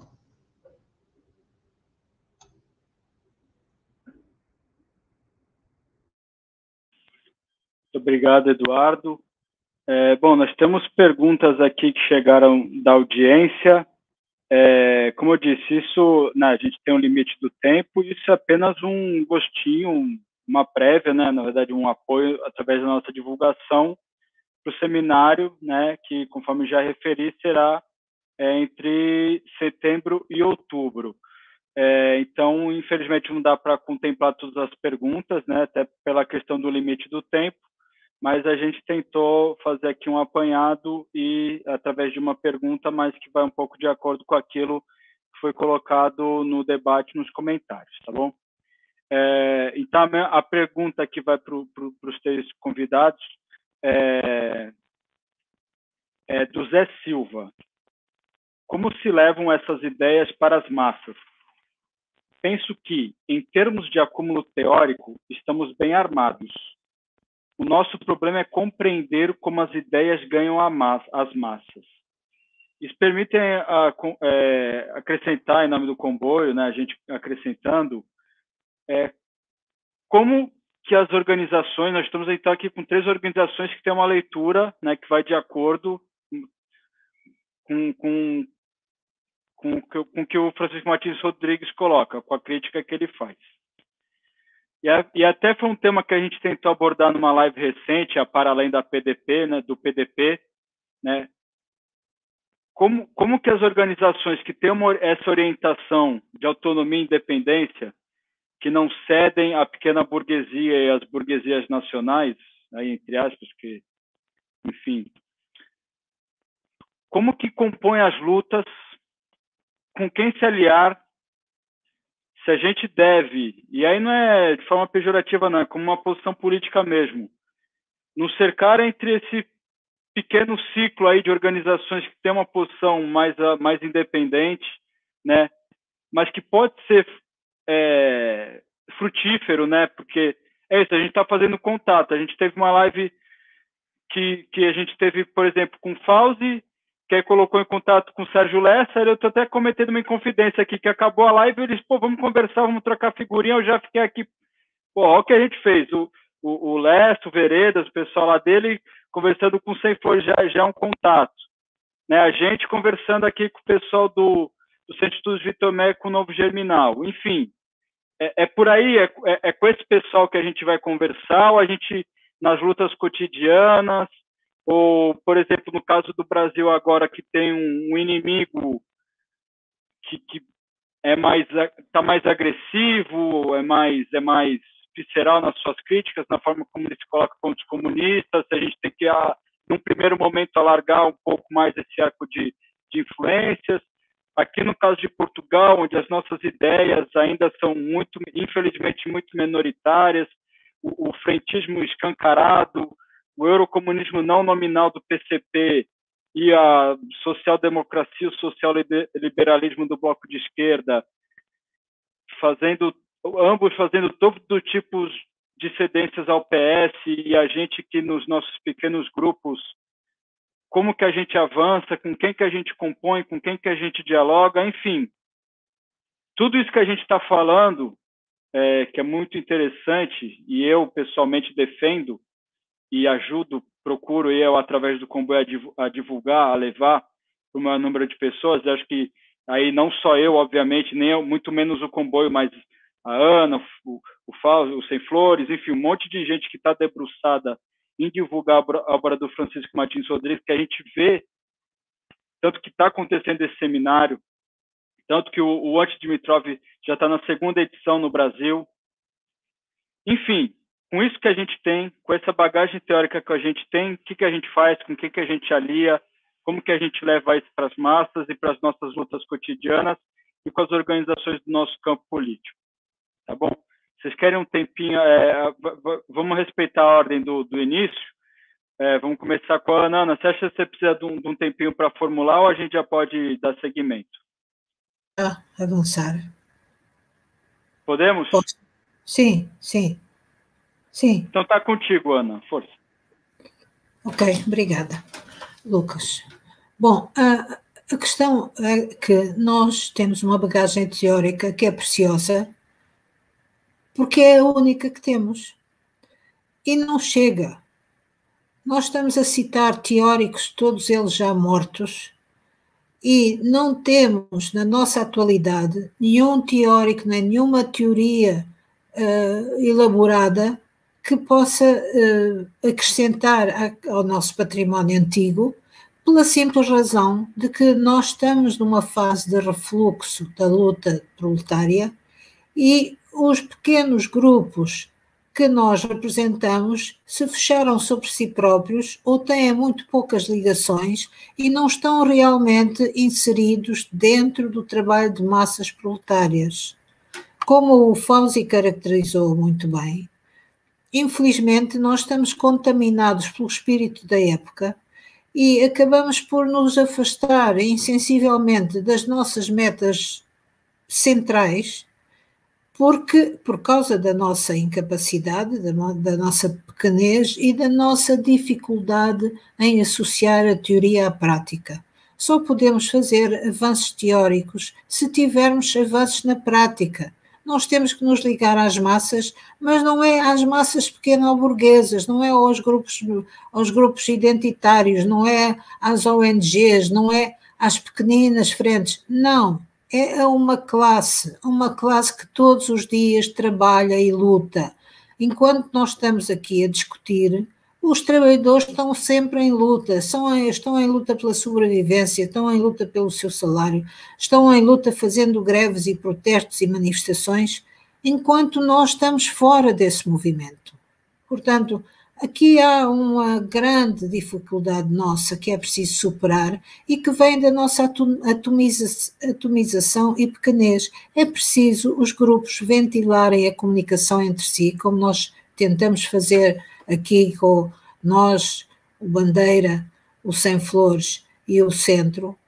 É preciso alargar este movimento a todos os pequeninos grupos que estão fechados em bolhas e que não comunicam entre si ou que comunicam mal comunicam mal. Tem que haver uma comunicação organizada, permanente e dirigida para a prática. Porque só assim é que nós podemos acrescentar à teoria que trazemos como legado, a teoria que nós próprios temos que elaborar a partir da nossa prática política. É isso. Tem tempo ainda, não quer continuar? Sim, posso dizer ainda mais. É, o comboio, comboio suburbano, teve esta ótima ideia de nos chamar a este live. E pela primeira vez nós somos ouvidos ah, para uma, numa audiência mais alargada do que aquela que nós próprios podemos criar com as nossas, as nossas forças. Isso é muito positivo e é bom que se continue, mesmo para lá do evento de, FMR 21, porque isto abre uma janela de circulação de ideias e de planos de trabalho que têm que ter prossecução se nós queremos chegar algum dia, alguma vez, a essa plataforma que o Eduardo tão bem caracterizou de a necessidade de nos prepararmos para uma guerra mundial que vem aí. Nós não nos damos conta do perigo em que vivemos, nem tomamos as medidas necessárias para enfrentarmos esse perigo. O Chico dizia: Nós ainda não batemos no fundo, o pior ainda está para vir. E é isso que nós estamos a assistir simplesmente, uh, talvez por causa da inexperiência política, da juventude dos grupos, da, da, do corte de tradições do antigo para o novo, a verdade é que nesta nova geração que, que, que, eu saúdo com muita efusão e muita alegria, que se interessa pelos trabalhos dos clássicos e concretamente do Chico Martins, nós não encontramos nessa gente, nesses grupos, nessas nós queremos vir a encontrar nesses grupos e nessa gente essa necessidade, essa premência, essa necessidade absoluta de focar todos os esforços nessa necessidade, nesse atraso em que nós estamos para enfrentar os reais problemas do mundo em que vivemos, que não é o mundo de há 20 anos, nem de há 15 anos, é o nosso mundo. E é com, com as nossas teorias e com as nossas ações que nós podemos infletir a, a direção desastrosa para onde caminhamos. O dilema socialismo ou caos sempre se colocou desde que existe capitalismo, mas não está, nunca esteve tão, tão presente e tão agudo e tão real como agora. Se nós não temos, não tivermos capacidade de unir esforços, organizar as nossas pequenas forças, alargar o nosso campo de influência, trabalhar junto da classe revolucionária, nós estamos a caminhar, já estamos a caminhar para o caos e vamos nos precipitar todos nós e a humanidade inteira num caos que não tem retorno. Portanto, está muito na nossa mão. E é bom que nós tenhamos consciência disso. Está muito na, na, na mão dos comunistas que querem um mundo novo, trabalhar para esse mundo novo, impedir que o capitalismo, como temos visto agora a olhos vistos, continue a destruir todas as relações sociais, humanas, económicas, inclusive as relações do, do ser humano com a natureza. Estamos, estão, estão eles a destruir uh, o nosso planeta e nós não podemos estar passivos a assistir a isto. Nós temos que atuar nas nossas, com as nossas armas, no nosso campo e com os nossos uh, companheiros e aliados.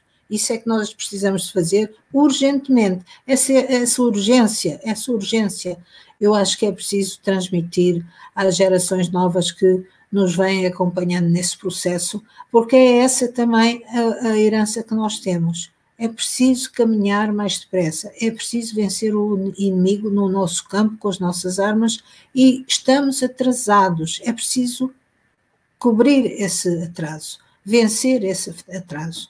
Só, só quando nós tivermos, todos nós, essa noção, é que nós podemos sentarmos a uma mesa ou prosseguir este trabalho de comunicação, como estamos a fazer hoje e como vamos fazer no seminário FMR 21, continuar esses contactos sem afrouxar, alargando o mais possível nacionalmente, internacionalmente, para eh, acumularmos forças, essas forças que se têm perdido e que estão dispersas, que se vão dispersando, acumular essas forças para podermos ter essa sim uma frente unida proletária em luta contra os nossos inimigos.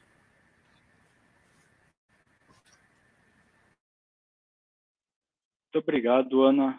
É, permite até acrescentar, se não me engano, ontem, esses dias, saiu um estudo da ONU de que já tem mudanças climáticas no, no planeta que são reversíveis.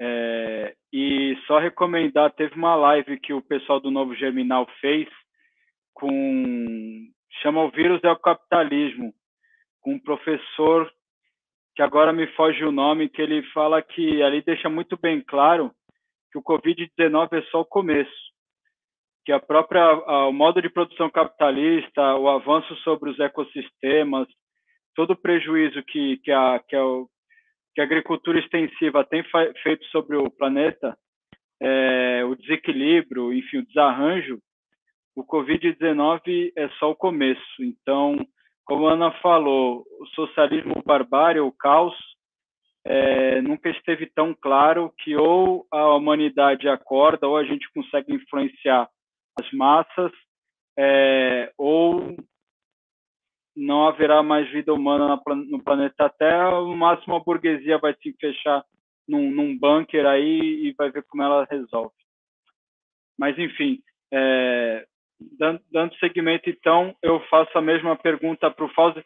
Fausto, precisa que eu refaça a pergunta ou podemos seguir? Pode deixar. Sim, pelo que entendi, quer dizer, a pergunta é, no fundamental do Zé Silva e complementada pelo Comboio é e acho que a pergunta é central, porque é, é assim que um, que um, comunista tem que se colocar. Nós não, não somos um grupo de estudo.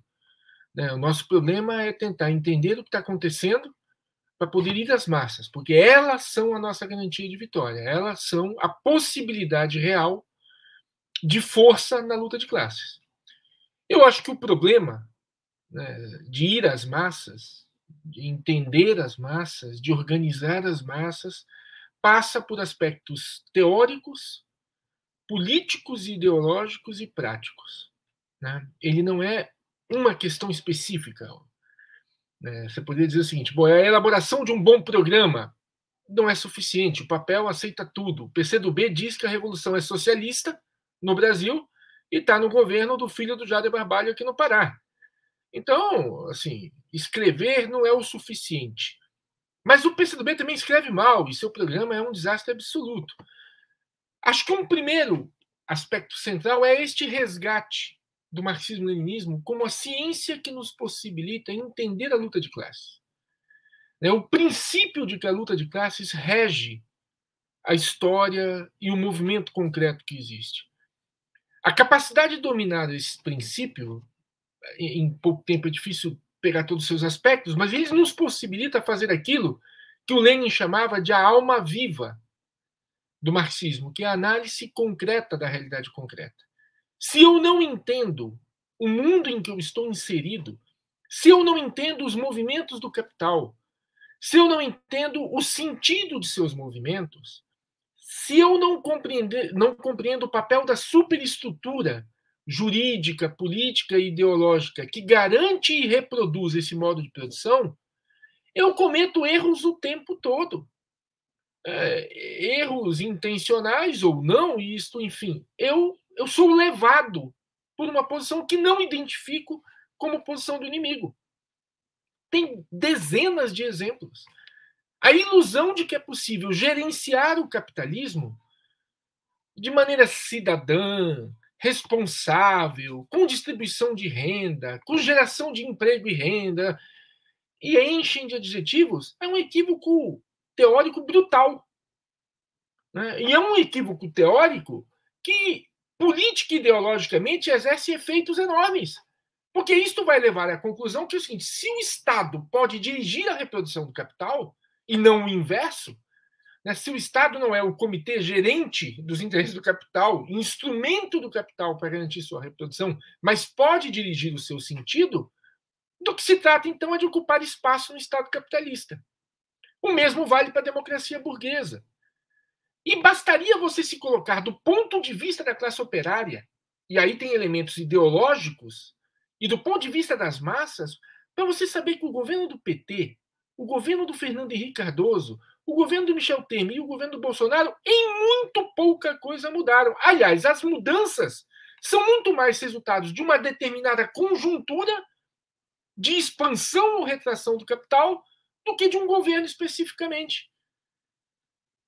Até seria possível dizer assim: ah, vou me enganar com o PT se eu não vivi aqui ainda a sua experiência. Mas nós vivemos 14 anos de governo petista, em que atenderam completamente aos interesses do capital, da burguesia, dos latifundiários, das grandes empresas, se integraram internacionalmente cada vez mais como um país dominado na divisão internacional do trabalho, mas está aí, pela absoluta falta de, de acreditar na possibilidade de transformação, toda a esquerda dizendo que nossa única alternativa é uma grande frente em torno de valores absolutamente gerais e sem conteúdo. Uma frente pela democracia, uma frente pela vida. onde a classe operária desaparece, seus interesses desaparecem e ela continua explorada, gerando a riqueza né, que possibilita essa extração gigantesca de mais-valia e de, de capital que, que, que a gente vive. A, a, reprodução da lei geral de concentração do capital de um lado e uma, uma miséria absoluta espalhada por todo lado. Então, por um lado, o resgate teórico e nisso, a compreensão do que aconteceu na história do movimento comunista é central para entender a crise que se abateu sobre esse nosso campo, que é uma crise teórica, mas também ideológica e prática. O outro aspecto que eu acho que responde um pouco a pergunta é o seguinte: nós temos que mudar os paradigmas que predominam neste campo da esquerda. Por alguma razão, em determinado momento, ela foi abandonando. Porque nós podemos falar dos erros dos comunistas, né? É, dos seus limites teóricos. Mas, pô, falar de um cara como Marighella, você pode é, discutir seus erros teóricos, mas era um sujeito que dava a pele pelo que acreditava. Né? Não estava enrolando. Não tem nada a ver com o que hoje se apresenta como comunista.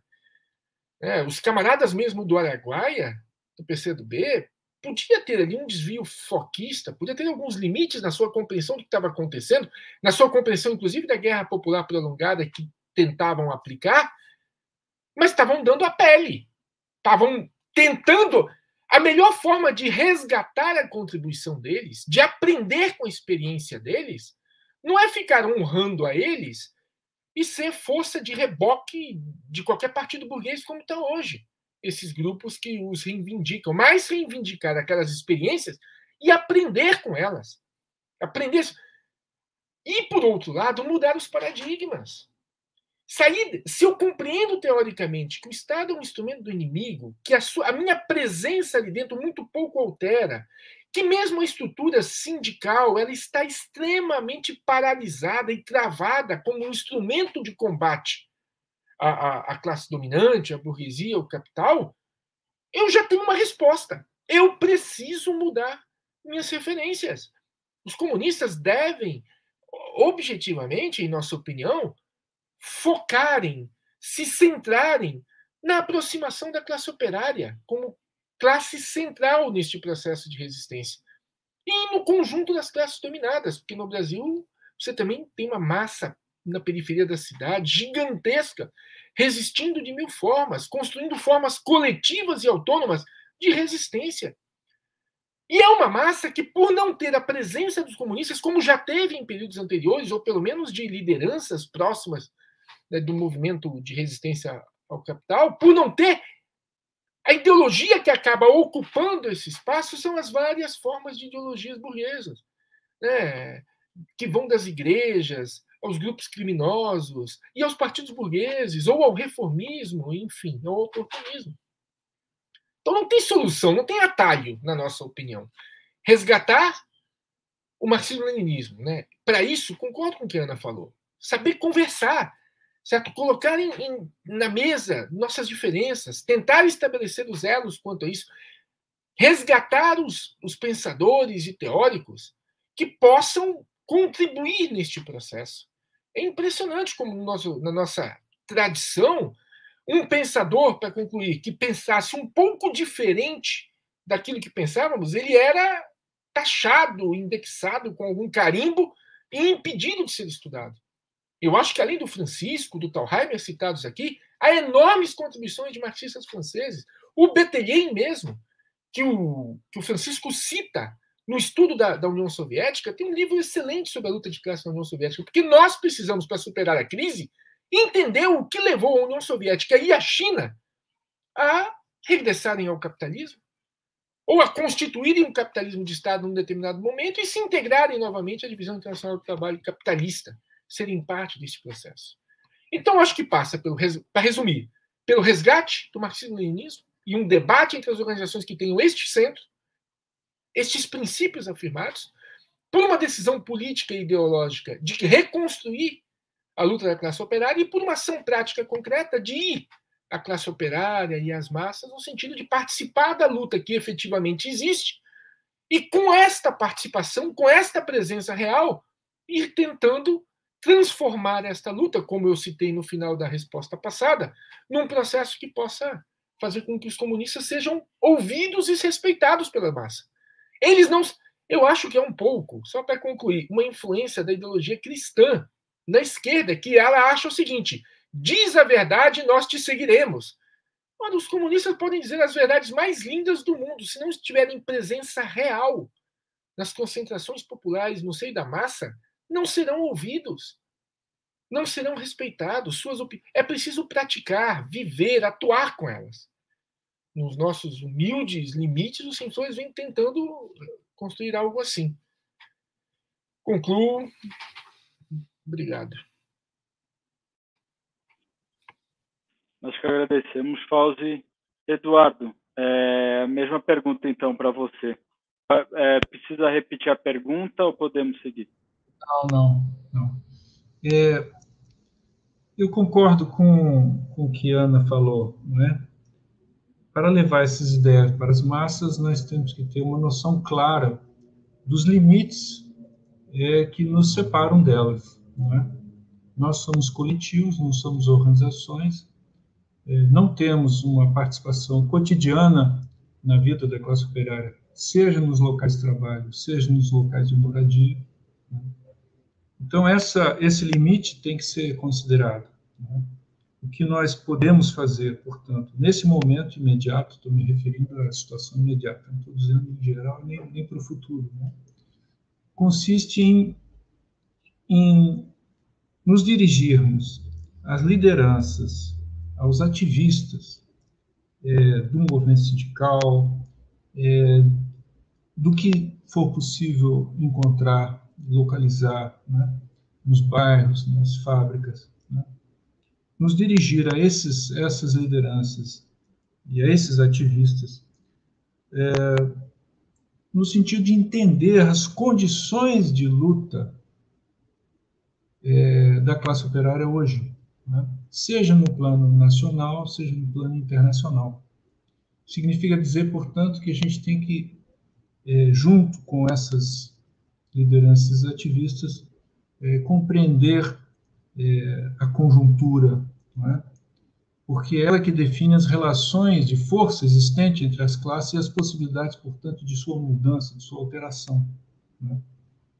Um exemplo importante do ponto de vista internacional é o caso da chamada desindustrialização, que é, na verdade, um motivo que hoje paralisa a ação né, de, de, do movimento sindical e leva a um liquidacionismo, inclusive.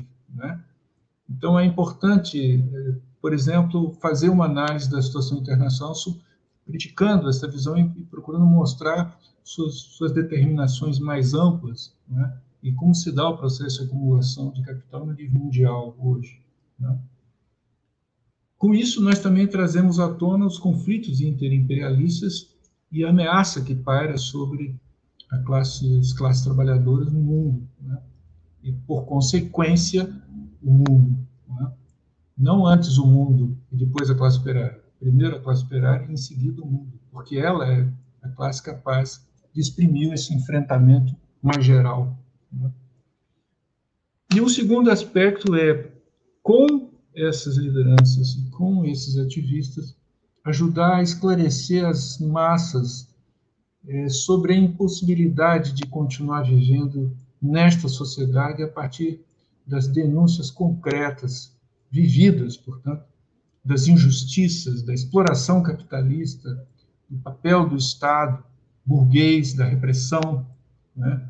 da necessidade de superar, portanto, pela conquista do poder político, é, essa situação em cada país, porque o caminho passa pelo, ainda passa pelos partidos organizados em cada país. Né?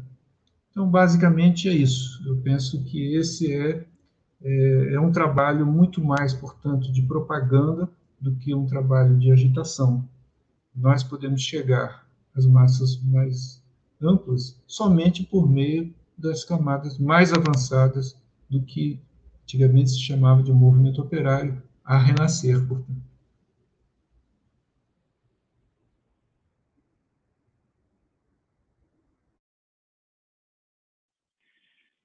Obrigado, Eduardo.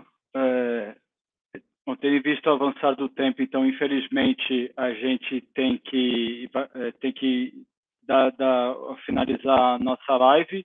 É, então, pedir apenas é, para os nossos convidados, para a nossa convidada, é, darem os seus recados finais, as suas considerações finais e fazer a divulgação dos seus espaços, onde, onde encontrá-los, seus blogs, sites, enfim, da, das suas organizações ou coletivos.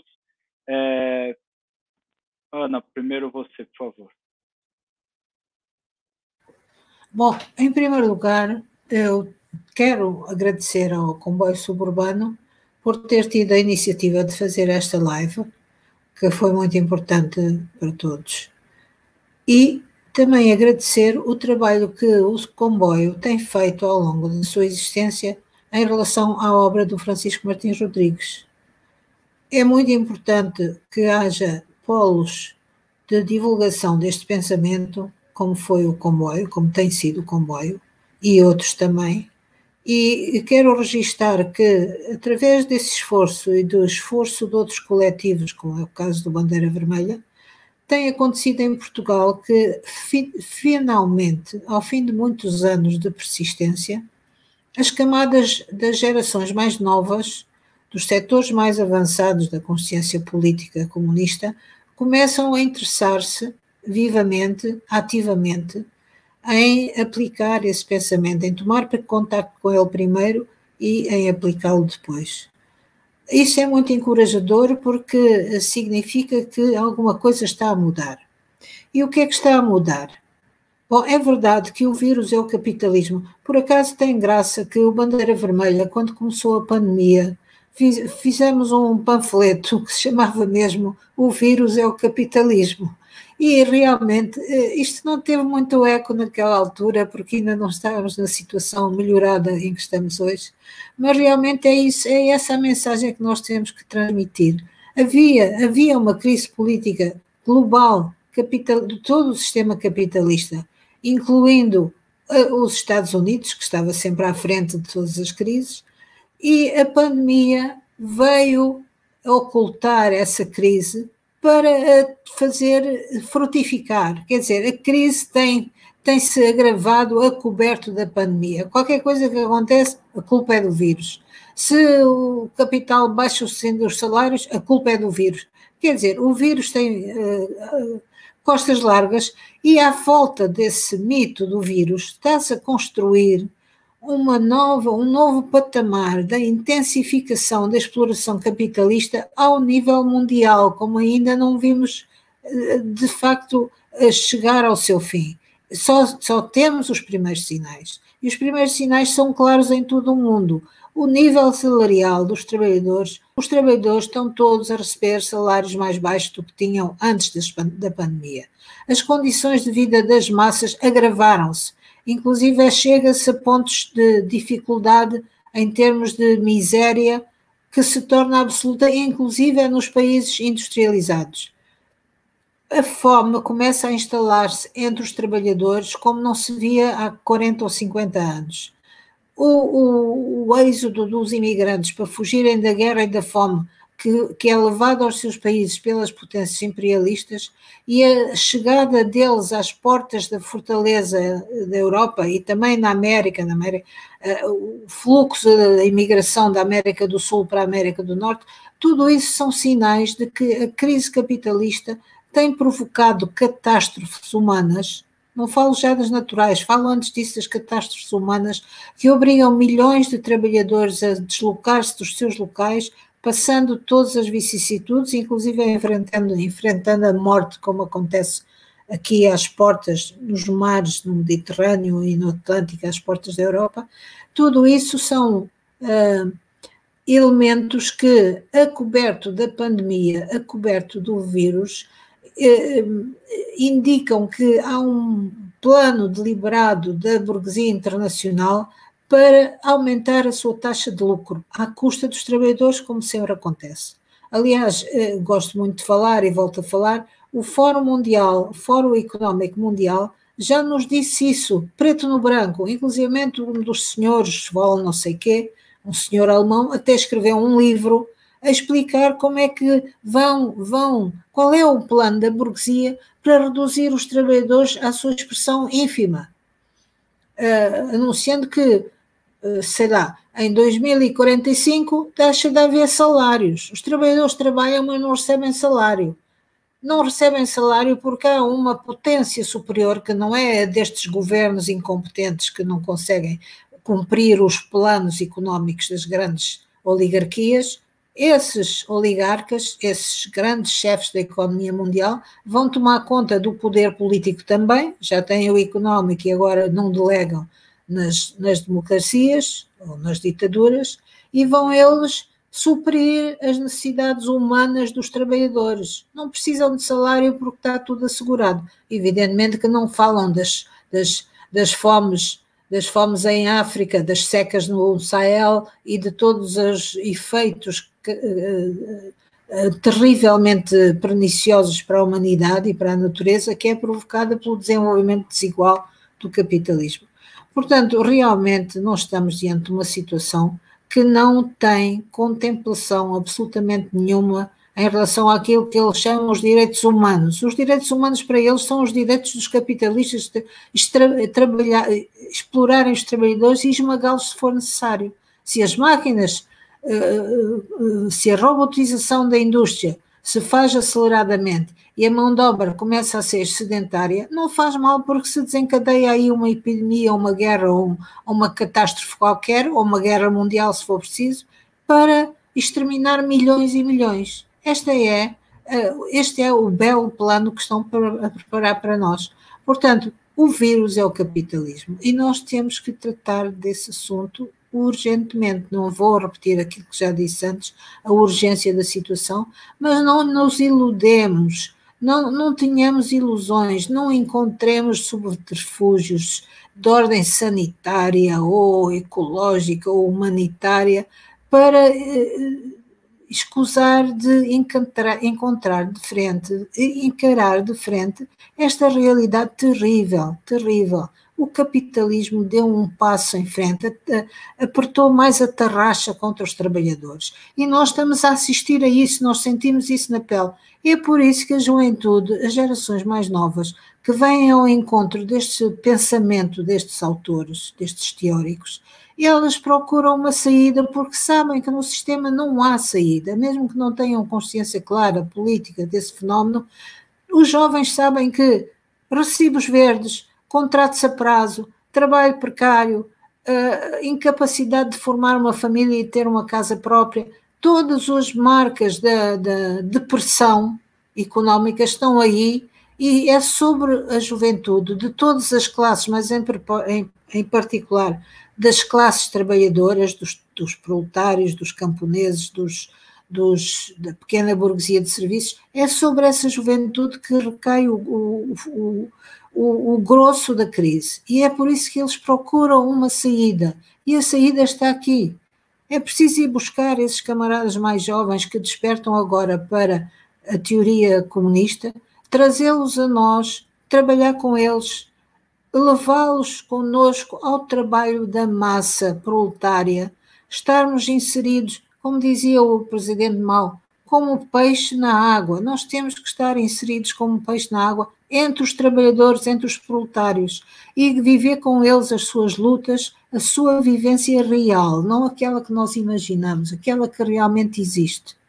Isso é o que nos faz, é que nos pode fazer salvar do vírus, esse é que é o verdadeiro vírus. Obrigado, Ana. É, Fauzi, é, considerações finais e o servicinho do, do Sem Flores, por favor. Bom, agradecer ao comboio mais uma vez, sempre instigante, estimulante, enfim, trincheira importante desse combate Concordo com, com o que a Ana e que o Eduardo falou na intervenção anterior.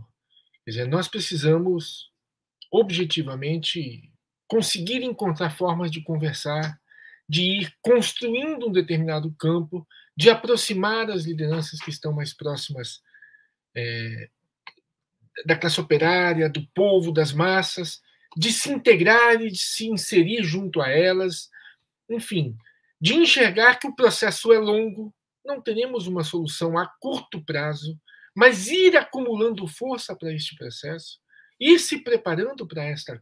E que a conjuntura de crise mundial, se por um lado ela é uma barbárie gigantesca, ela também coloca a nu cada vez mais, cada vez mais expostos às contradições do capitalismo.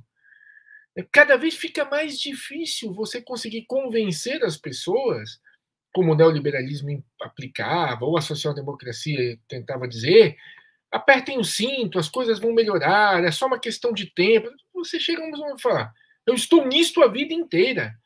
Eu acreditei no final da ditadura militar em 85 que com a democracia nossa vida melhoraria.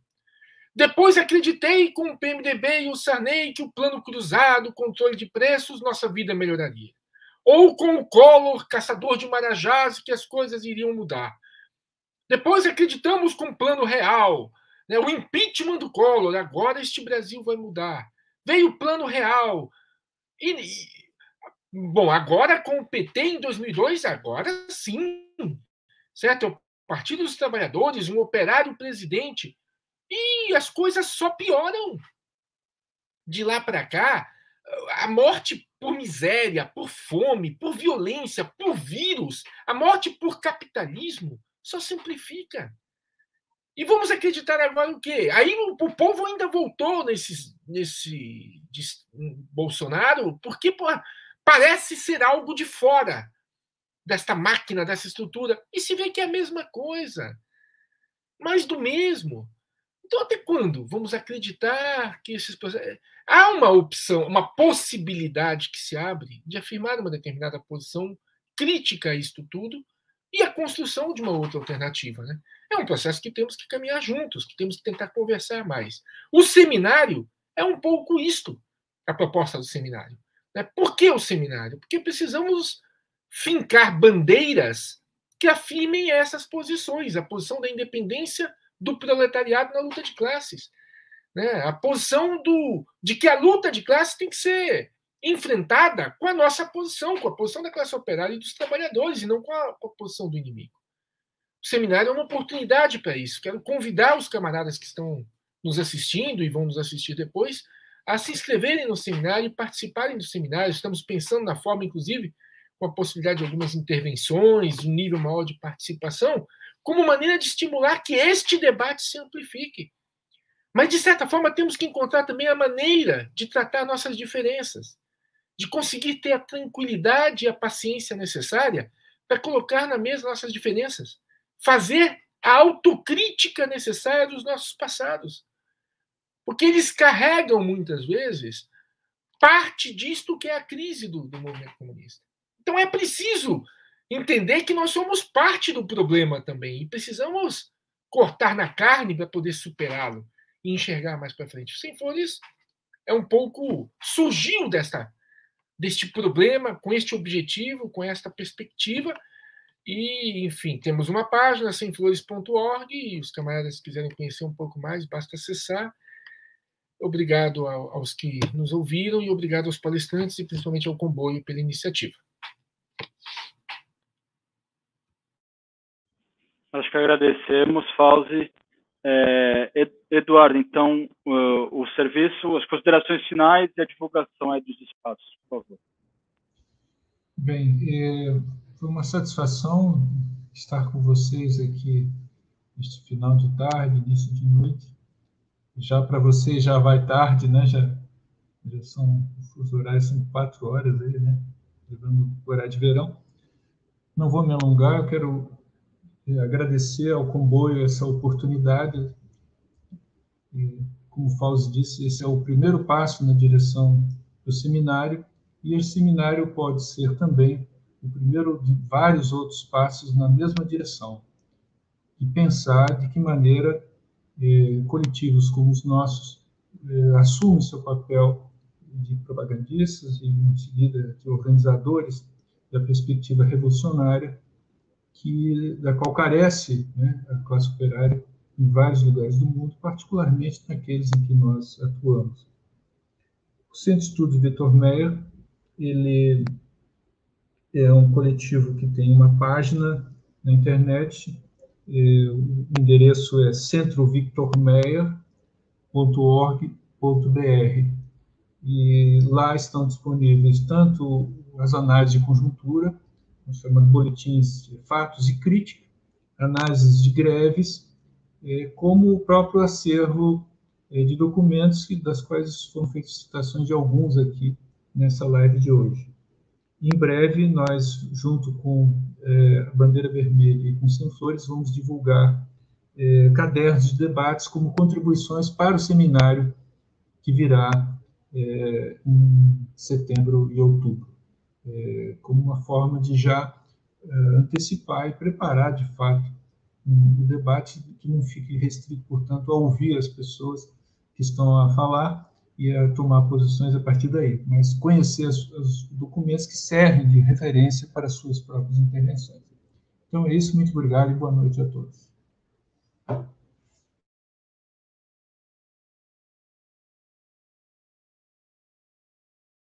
Deu uma de mandaca agora, não liguei meu microfone. É, deixar aqui, então, novamente o, o, o endereço para inscrição no ciclo de palestras e debates atualidade do pensamento Francisco Martins Rodrigues, né? Francisco Martins Rodrigues Internacional wordpress.com é, wordpress.com barra fmr 21 ok temos as datas aqui é, sujeitas à, à confirmação 17 de setembro 24 de setembro 1 de outubro e 8 de outubro então, agradecendo uh, a presença, então, da Ana, é, em especial aqui a Ana, o Antônio Barata, é, que fundamentais para a divulgação e para manter viva a memória e para manter a prática do, do, do, Francisco Martins Rodrigues viva. É, um agradecimento até a nível pessoal, né? É, sem Ana Barrada, sem o Antônio Barata, acho que talvez eh, essa, essa conversa aqui nossa não estaria acontecendo. É, Fauzi, muito obrigado novamente pela participação.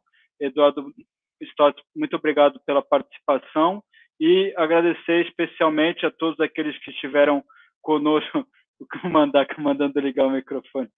É, agradecer então a todos que estiveram conosco, que participaram e principalmente que divulgaram, né, já que esse é um veículo de comunicação é, autônomo, independente, e a gente conta com a participação, é, com a divulgação da nossa audiência para que o nosso conteúdo chegue a maior nível de, de pessoas. Recentemente, o, o Mandaca chamou o comboio suburbano de coletivo, né, e até então a gente chamava de podcast, nunca tinha pensado por esse lado, e o camarada Gaspa, lá do Rio de Janeiro, que participou de algumas atividades conosco, é, uma vez me chamou a atenção para a importância é, do trabalho que a gente vem fazendo aqui, né, citando até a passagem é, do, do Lenin, onde ele fala que os jornais, né, e aí o, o comboio, o podcast aí também dos veículos de comunicação virtual seria uma versão atualizada nesse sentido, tem um papel fundamental para o debate, para a formação, né, e para a organização da classe trabalhadora no momento tão dramático para a humanidade. Então, é, a gente precisa que os camaradas ajudem divulgando o nosso trabalho, né, e, e para que a gente avance nessa nossa luta. Também muito obrigado a todos e a todas novamente e até a próxima.